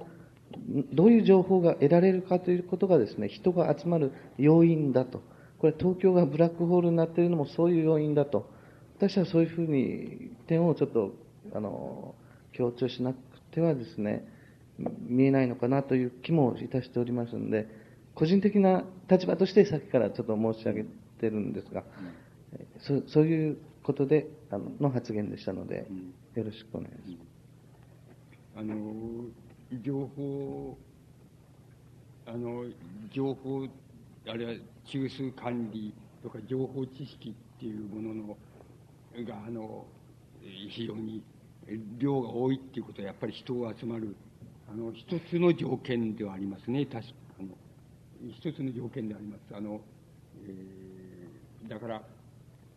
あのおっしゃることはあのもう条件の中の一つとしてはとても大切な柱になるだろうと思います。あのつまりねあのそれからもう一つあの申し上げたいっていうことはねあの消費社会あるいはあの情報社会情報の工事化みたいなくて情報社会が来たっていうような言い方をやっぱりあのジャーナリズムも言いますしそれから経済学者でも言ったりすることがあるんですよね専門家でも。でもあのそれそのつまり情報社会っていう言い方っていうのはあの経済経済学的にはっていうのか経済的な範疇で言えばあの消費社会のつまりあるいは第三次産業社会第三次産業があの主体になってきた社会の一属性だっていうふうに理解するのが僕はいいようなふうに思っております。それから先ほども言いましたけれども情報社会とは何なのかっていう場合に僕が一番いいと思っている定義はあの僕はそういうふうに思ってそういう定義を作り作るっていうかあの基本にしてますけれども要するにあの必需消費が要するにあの消費支出の中で50%以下になった社会があの消費社会なんだっていう定義が一番いいように思います。つまり消費社会っていうのは様々な定義ができるんです。だけどみんな枝葉の枝葉を本当だと思っていたりあの経済学者でもそうですけどもあのそういうたくさんあるんですよ。だけどだからおっしゃる情報化社会ある情報社会っていうのは、そういう言い方は本当は僕はよ、ないと思ってます。つまり、ないのだって。あの、それは消費社会の一属性、あるいは第三次産業社会の一属性っていうふうにお考えになった方が、あの、ウェイトが妥当だっていうふうに僕は考えております。だから、確かにおっしゃるように、都市成長のあの一つの要因であります。情報化とか知、情報量が多いとか知識量が多いところにあの人が集まるっていうことは、あの、一つの柱ではありますけれども、あの、それが全然全てでも何でもないっていうこと、ことです。あの、つまり、所得格差と、まあ、並ぶ一一要因ぐらいな、あの、要因になりますけれども、それくらいの意味しか僕はないと思ってます。つまり、何が重要かって、つまり、経済学が言ってくれないことってのあるんですよ。つまり、近代経済学もマルクス経済学も、ちょっと、あの、通用せんよって、この、この段階に来たら通用せんよってことはあるわけですけど、その時に何が大切かっていうと、どこで、どこでその社会の特性をつかむかっていうことが、つかめば、あの、一番間違いないか、あの、100%間違いないかじゃなくて、あの、一番重さが間違いないかっていうことはあるので、これは、やっぱり、あの、ちゃんと追求していかない、あの、追求して決めていかなければ、あの、未知数の問題があまりに多いんです。だから、そうだと、僕はそういうふうに信じておっしゃることは、あの、一つの条件でありますけど、わずかの一つの条件であり、また、第三次産業社会の一属性だ。情報化社会っていうのは一属性だっていうふうに位置づけていますけどね。あの、そのことは僕は、ちょっと今日の全般の話に関連しますので、ちょっと申し上げたような気がします。あとはおっしゃる通りだと思います。あの、そういうそういうところに人が集まってくるってことをおっしゃる通りだと思いますけど、あの、それは、僕は第三次社あの産業社会の一属性だっていうふうに思ってます。えま、ありがとうございました。いいですか？はい、じゃあ他に、はい、どうぞ。こちら。どうも。えっ、ー、と、私、鹿児島から来た長山と言います。えっ、と、で、鹿児島にずっと僕住んでまして、それでいつもこういう怒りを感じてて、それは何かっていうと、その日本のこういう、そのみんながですね、ずっと東京の方ばっかり向いてて、それでたもちろん東京の方はずっと自分の足元ばっかり見てて、鹿児島はまあ全然見ないと。で、今年の春にこの浪人が決定して福岡に来て、福岡に来てみると、今度は福岡の連中は何もやっぱり鹿児島のことは知らない。で、そういうことで、こう、非常に怒ってて今日来たら、吉野さんの話を、こう、なんていうか、まあ、あの、自分たちでそういう都市論というか、ものすごいイメージをこの、いろいろ戦わせて、まあ、辛いだろうけど、お前らも頑張れやと、そういうふうにあの言われたんだという具合にあの解釈してるんですが、それでよろしいでしょうか？あのいや、えっと、僕、本当を言うと、あの、言われたことの、なんていうか、モチーフっていうか、周囲がどこにあるかっていうのは、本当はよくわかんないんですけども、要するに、あの、な、それの原則は大変簡単なんで、あの、要するに、第一次産業を、あの、近代化して、その、えっ、ー、と、あの、就業要員を少なくする。つまり第一次産業の人口構成のパーセンテージを少なくすれば、鹿児島は先進的な都市になるんじゃないでしょうか。それ、それ、それ、あの、そうするとも、もう非常に不愉快と思われる方たくさんおると思うんですよね。つまり、あの、農業は大切だぞ農村は大切だぞっていうとか、緑が大切だぞとか言って、だからたくさん不愉快に思われるかもしれないんだけど、あの、僕、あの、そ、それはもうちょっとこう、定理っていうか、もう大原則だから、結局、鹿児島に注目を集めたいっていうんだったら、あの、やっぱり、この第二次産業、第三次産業を発展させて、で、鹿児島の農業の構成パーセンテージ、農業漁業の構成パーセンテージを低く、少なくするっていうふうにすればよろしいんじゃないでしょうか。あの、それはあの、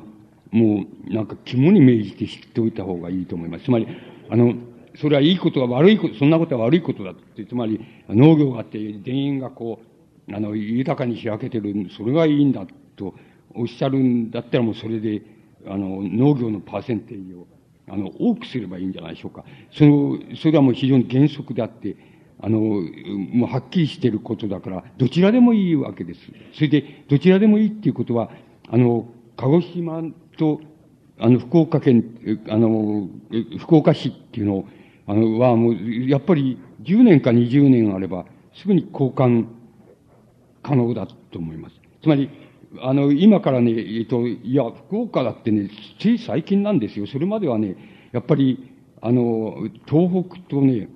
東北と並んで、その、福岡、熊本、それから鹿児島っていうと、典型的な更新都市であってね、九州のは南に行くほどまた更新地域であってってね、もう今、典型的にそう言われてきたんですよ。それで、だけど、あの、こう、もう数年でもって福岡っていうのは、最もなんか知らないけど、最も日本の中では最もなんか流星に向かいつつある都市っていうふうに、あの、なってるんですよ。それで、そういうことは鹿児島、それから、ちょっとあれだけど、鹿児島っていうのもそうなんですよ。ここ1、2年で、めちゃくちゃにイメージが変わってるんですよ。あの、あの、今に見ててごらんなさい。数数年のうちに、やっぱり、九州で精神、先進的な都市なんじゃないでしょうか。鹿児島っていうのは。それ、もうすでに、めちゃくちゃちょっとある部分から変わりつつあると、僕は、行ったことないんで、一度しかない、飛行場だけ行ったことあるんですけど、あの、あとないんですけど、ただ、要するに、デデータだけでイメージをこう思い浮かべますとね、そうじゃないでしょうか。だから、あなたがどちらを理想に、どういう都市団の理想にされているかって、あの、わかりませんけれども、ただ、いずれにせよ理想っていうのは、その、第一、ね、農業の比率とその製造業の比率と、それからその第三次産業の比率がね、あの、ある、あるパーセンテージになってる都市が多分理想的な都市なんですよ。それは多分専門家だったら弾き出すことができると思う、僕は思いますけど、あの、えー、その都市あの、地域地域で多少の条件の変化ありますけど、弾き出すことができると思ってますけど、そうそういうのをもう作っちゃえば、もう一番住みいい都市っていうことになるんじゃないでしょうか。できるんじゃないでしょうか。それは、あなたのイメージがどうあるかっていうことに関わるので、ただ、どうすればどうなるかっていうことは、今日お話ししましたように、大変はっきりしてるって、これは感情論でもななければ、あの、ここれ希望論でもなくて、もう非常にはっきりしてます。つまり、どうなればどうなんだって、都市が発達するっていうのは、本当はいいことなのか悪いか、それは誰にもわかんないんです。あの、理想に的に発達するのが一番いいんです。で、ところで、あの、都市の発達にはね、あの、他の要因と同じようにね、その文明の発達と同じように、あの、ある部分はね、どんなことをしてもね、もう自然の変化と同じよう、同じくらいね、あの、自然的な変化だって言える部分とね、都市の発達自体がですよ。文明の発達もそうです。と言える部分と、いや、やっぱりこれはあの、やり方がうまかったんだとか、いろんな偶然の条件がいろいろうまく重なったんだっていう部分とね、両方あります。もし、あの、追求するなら、その、これはどうしても不可視的にこうなっていったんだっていう部分と、しかこれはやっぱりやり方がうまいまずいの問題だっていう部分と、あの、一生懸命、こう分けるっていうことを、分ける、あの、分析して分ける、分けてみるっていうことが、とても追求としては重要な気がするんですけど、で希望としてあなたが希望されるならもう、どうすればどうなるってもう大変はっきりして、それ多分例外はない、ないんです。あの、全部はっきりしていることです、ことだと思います。あの、はっきり分かっちゃってることだから、ただ、そうするかしないかっていうことの問題だけなような気がするんですけどね。あの、そこの問題じゃないでしょうか。よろしいですか？じゃあ、後ろの方、お願いします。えっ、と、あの、今日の都市論としてのお話。ちょっと先にお名前を。あ、大津ですけれども、あの、今日の都市論としての話からですね、あの、少しずれるかもしれないんですけれども、えー、あの、福岡にいると吉本さんに会う機会がほとんどないんで、ちょっと聞かせてほしいことがあるんですけれども、えー、今日の話でですね、あの、日本の都市のことを把握すれば、それはて世界の、まあ、ことを把握することにもなるんだっていうことを、あの、聞かせていただいて、要するに世界を認識するときには、その日本の都市を考えることも助けになるんだってことを教えていただいたんですけれども、あの、吉本さんがその、あるところでそのインタビューでですね、あの、二次大戦のその終戦の時に、あの、自分はその、その時点であの、世界の認識の方法を持っていなかったと。それがその、非常にショックだったっていう話を聞かせていただいたんですけども、えー、今はあの、個人的な話ですけど、僕とかが、その、まあ、自分が努力が足りない点もあるんですけれども、あの、今その、世界中でいろんな起こっていることを認識するっていう点において、その、全然力が足りないっていうふうに思ってるんですよね。で、あの、それで、その、その、吉本さんがその終戦の時に、あの、認識の手段も持っていなかったし、その、認識しようという視線もなかったっていう話聞かされたんですけど、あの僕たちがその世界の認識、認識しようという、こう、姿勢を持っているときに、まあ、どのような、どのような努力とかですね、姿勢とか、そういうのを持ったら、その、まあ、最近その吉本さんが、あの自分の、自分がこう、世界を判断するにあたって、その、あんまり、その、判断を誤った、誤るようなことはあまりないとかいう発言されてますけれども、そういうその、吉本さんみたいな、その、レベルに達する、達するっていうかですね、そういう、その、えー、そういう、まあ、あの、努力をしたいというものがですね、あの、どういう、まあ、どういって言ったら変ですけども、まあ、どのような努力とか、どのような姿勢を持ったら、その世界とか、そういうものを認識することができるんでしょうか。お願いします。うん、あの、えっ、と、なんて、あの、面倒、面倒くさい、面倒な話し方をすればいくらよりも面倒な話し方になるんですけども、そうじゃなくて一番簡単なことで申し上げますと、えっ、と、あの、例えば今日お話ししたような、あの、程度のその、なんて言いますか、えっと、認識っていうか、分析っていうか、そ、それは、えっと、あの、新聞を読んでればできるんじゃないでしょうか。あの、えっと、えっと、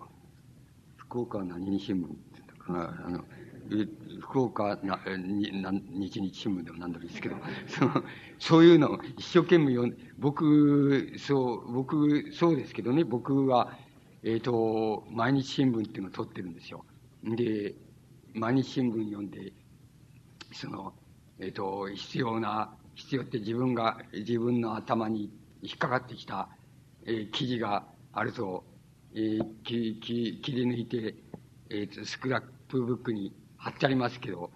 あの、貼ってますけど、え、あの、そ、それ、それでいいんじゃないでしょうか。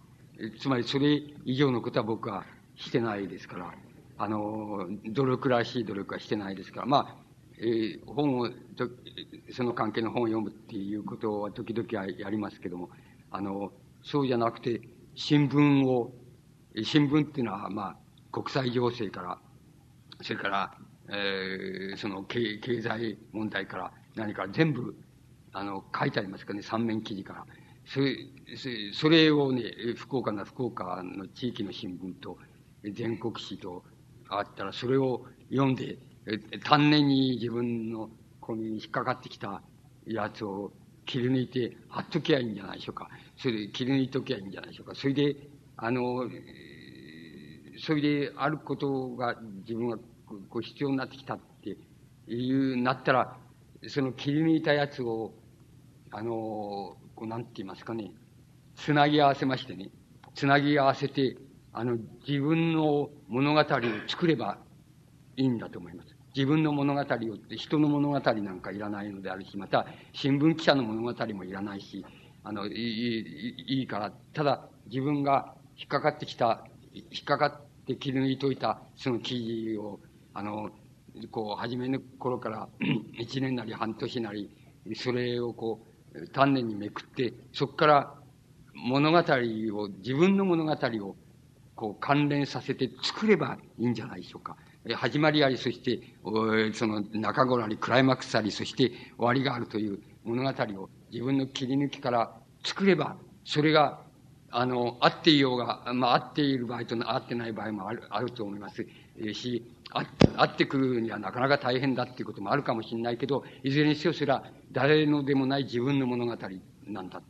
て、あるいは自分の見解なんだ、あるいは自分のイメージなんだっていうことになると思います。つまり、僕はそれ以外のことはしてないですね。それ以外の特別な勉強はしてないし、専門もそんなことは専門じゃないですから、そんな専門的な知識をどっか学校で習ったわけでもありませんから。それだけのことをしているだけで、ただそこから自分の物語を作るっていうことと、ことだけじゃないでしょうか。それからあとは自分っていうのは何者なんだっていう、自分の場所っていうのは何なんだっていう、えー、いうことだけじゃないでしょうか。あの、そ、それが一番、や、優しいやり方のように思います。えっ、と、もっと面倒なことをあれするならば、限りなくあるような気がしますけども、あの、一番簡単なことで言えば、それだけのことをされれば、あの、よろしいんじゃないでしょうかね。あの、というのが僕のやってきたことで何も種も仕掛けもない、ないので、それだけのことです。え、っと、あの、ちょっと、あの、質問が何でも相談室みたいなことになってますので、えー、今日はせっかくですね、あの、吉本さん、だいぶ前から具体的に福岡についてデータ、統計データなんかを中心に、えー、調べられて、その上で、えー、まあ、都市、都市の福岡、あるいはそれから都市論、都市の福岡、あるいはそれで、えー、世界的都市論という形でですね、せっかく展開されたわけですから、もう少しあの、骨のあるですね、誰か、あ発言なり議論をですね、えー、出してもらったらと思います。じゃあ、向こうの方。はい、どうぞ。あの、福岡の白石です。と言います。あの、近くに住んでますけども、あの、骨があるかどうかわかりませんが、あの、先ほどまあお話がありました中で、あの、こう、福岡の可能性として、あの、まあ、都市論の可能性として、えー、人口都市を作るについてのこのまあ、消費型社会という要素と、そのアフリカ的要素ですか、ということがあるんだということをお話があったわけですが、その場合の、このアフリカ的要素というふうに言われた内容というのをもう少し具体的に、に、あの、お聞きしたいと思うわけです。で、あの、まあ、端的に言いまして、あの、森とか林とかいうのが、まあ、原始のままと言いますか、あるいはアフリカのような格好で残っているという、そういうこと、そういう要素というのが、この人工都市を作るということについて、まあ、どのような可能性なり、あるいはまあ役割というのをこう果たせるのか、あるいはあの人工都市の中でいわゆるアフアフリカ的要素というのがどういうふうなこう、要素、あるいは役割を果たすのか、まあそういうふうなところですけれども、よろしくお願いします。あの先ほどもちょっと言いかけたんです、言い言いかけたんですけども、あの、そのじ、えっ、ー、と、人口都市っていうのの可能性っていうのは、あの、えっ、ー、と、あの、オーソドックスに言えば、二つしかないっていうふうに思うんです。それで、その、その一つは、つまり、あの、その消費社会になって、つまり、製造業、農業主体からその、第三次産業主体になったところで、その製造業と、あの、製造業の、まあ、日本で言いますと、その大阪にそういうところが、あの、二箇所ぐらいありますけども、あの、そういう人口都市と言えるところは二箇所ぐらいありますけども、それらはあの製造工業が第三次産業に移行した後の、まあ、なんて言いますか、あの、工場敷地及び工場地帯言いましょうか。あの、工場に働いてた人たちの住居も含めて、地帯っていうものを、あの、なんて言いますか。あの、そこを使いまして、それで人口都市を作ってるっていうのはあります。これは、規模は規模で小さいんですけども、その原則は同じで、あの、製造業っていうものが、あの、第三次産業の方に、あの、移行していった、その後っ言いましょうか。移行していったその後っていうような可能性として、その人口の都市っていうのが作れる可能性があるわけで、あるというふうに思います。で、この、この人口の都市は、どういうふうにやれば理想的なのかっていうことになるわけです。で、今ま、今、まで、あの、ある、その都市っていうのは、大抵農村から発達していった、あの、自然発達していった、農村から分かれて自然発達していったあの、都市っていうのが、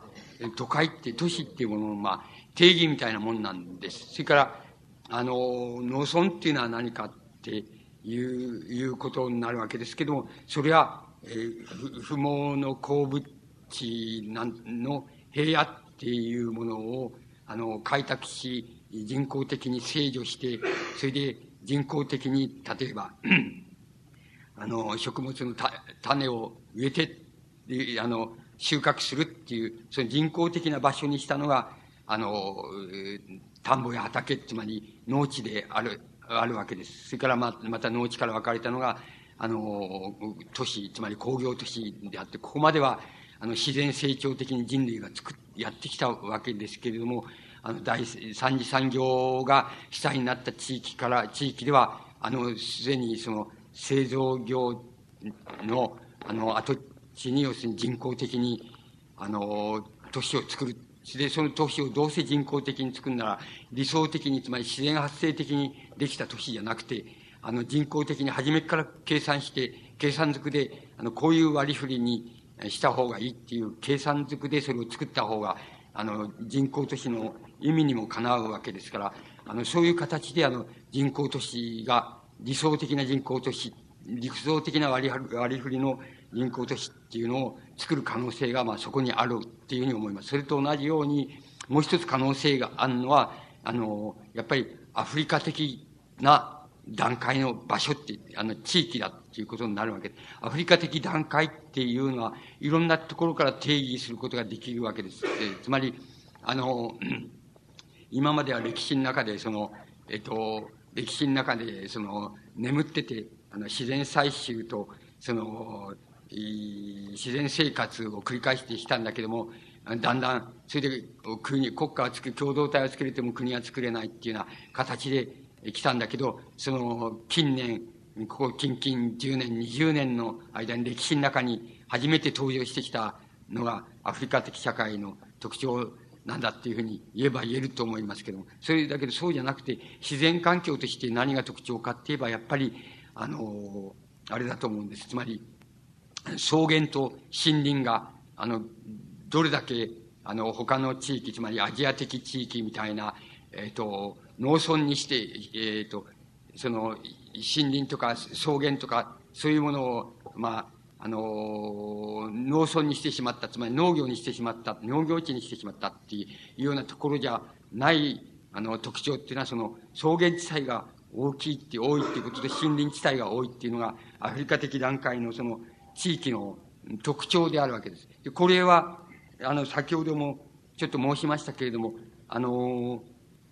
黙っておけば、黙ってほっとけば、それは必ずと言っていいくらいそれは農地にしてしまいます。つまり、草原は農地にしてしまいます。なぜかって言いますと、あの、人類がそうしてきましたから、過去においても、あの、草原地帯っていうのは、あの、平地であればそれは農地にしてし、開墾して農地にしちゃってきましたから、そして、きましたから、あの、それがあの、黙っとけば多分、アフリカ的地域の草原も、それから、あの、森林地帯も伐採して、で、農地にしてしまうっていうふうに、あの、なると思います。ところで、その、農地にしてしまうっていうんじゃなくて、そこのところで、もし人工的に、極めてその理想的なその割り振りの、あの、産業の割り振りっていうのをしながら、その理想的な都市を人工設計しまして、そこに作ろうっていう発想を取るならば、そこで、やっぱり、あの、人類が勝って作ったことのない、あの、あの、理想の都市っていうのを、あの、工事産業も含めまして、あの、ちゃんと包括している、そういう都市が、それに作れるっていう、作れる可能性っていうのがあると思います。で、まあ、あの、アジア的都市、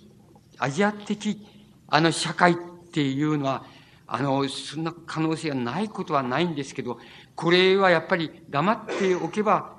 あの、西欧的な社会に、あの、いい、こう、移っていってしまいます。それは福岡市がそうであるし、東京がそうであるし、先進地域における、あの、大都市っていうものがそうであるように、あの、農業が減っていき、農業、ああるいは漁業、林業のような自然産業が減っていきまして、それで第三次産、工事産業の方に、あの、重点が移っていくっていうふうに黙っていけば必ずそうなっていくので、アジア的都市っていうのはそれだけでは、あの、つまり人口都市を作る可能性っていうのは、あの、なかなかなくて、あの、それならばもう発達させて、あの、西洋的的な都市にしてしまった方がいいみたいな感じになってきます。ところが、アフリカ的な都市っていう、つまり草原と森林、それから、もうあの、なんて言いますか、え、あの、別な要因で、つまりオーソドックスな要因じゃないのを持ってくるとすれば、それは砂漠と、それから、あの、海っていうことになるわけですけども、砂漠と海っていうことになるわけですけども、その、それが豊富にあるところっていう、豊富に空いてるところっていうのは、やっぱり人工都市を作る可能性があるというふうに思います。そうすると、あの、僕は福岡っていうのは、あの、その両端の可能性があるんじゃないのかなっていうふうに思います。だけれども、これはあくまでも可能性であって、これを為政者がやるかどうかとか、経済、えっ、ー、と、経済的なその、あれを腕力って言いますか、力を持っている人がそれをやるかどうかってことは全く別問題で、あの、別問題です。だけれども、可能性としてはそういう可能性を持ってるっていうのが僕なんかの考え方なんです。あの、つまり、人口性っていう、都市についての人口性っていうのが、初めてこの第三次産業が主体になる社会までやってきて、人類は初めてその可能性を手に入れたっていうふうに、僕はそういうふうに考えています。だから、そこの問題が、こう、福岡だったら、あの、あり得るんじゃないかっていう、可能性としてあり得るんじゃないかっていうふうに、僕はそういうふうに思ってますけども。それでよろしいですかね。はい、えー、っとですね、あの、実はここはあの、5時までに全部退出しなくちゃいかんという条件でお借りしてるんで、これからます、まだあの、発言って言いますか、これからっていう方もいらっしゃるかもしれませんけども、一応の質疑討論は以上で終わらせていただきまして、その後ですね、もしよければ6時からのパーティーで、え、吉本さんも参加されますので、え、そこで、え、話なりをしていただいて、今日は以上で終わりたいと思います。それであの、今日の講演につい、講演の内容についてはですね、まあ、自己宣伝になりますけども、えー、来年我々予定してます第3弾のパラダイスへの道91に、吉本さんの許可を得て収録をさせていただくことにしています。それを付け加えて、今日の討論会、あの、講演会及び討論会を終わりにしたいと思います。どうもそこまでありがとうございました。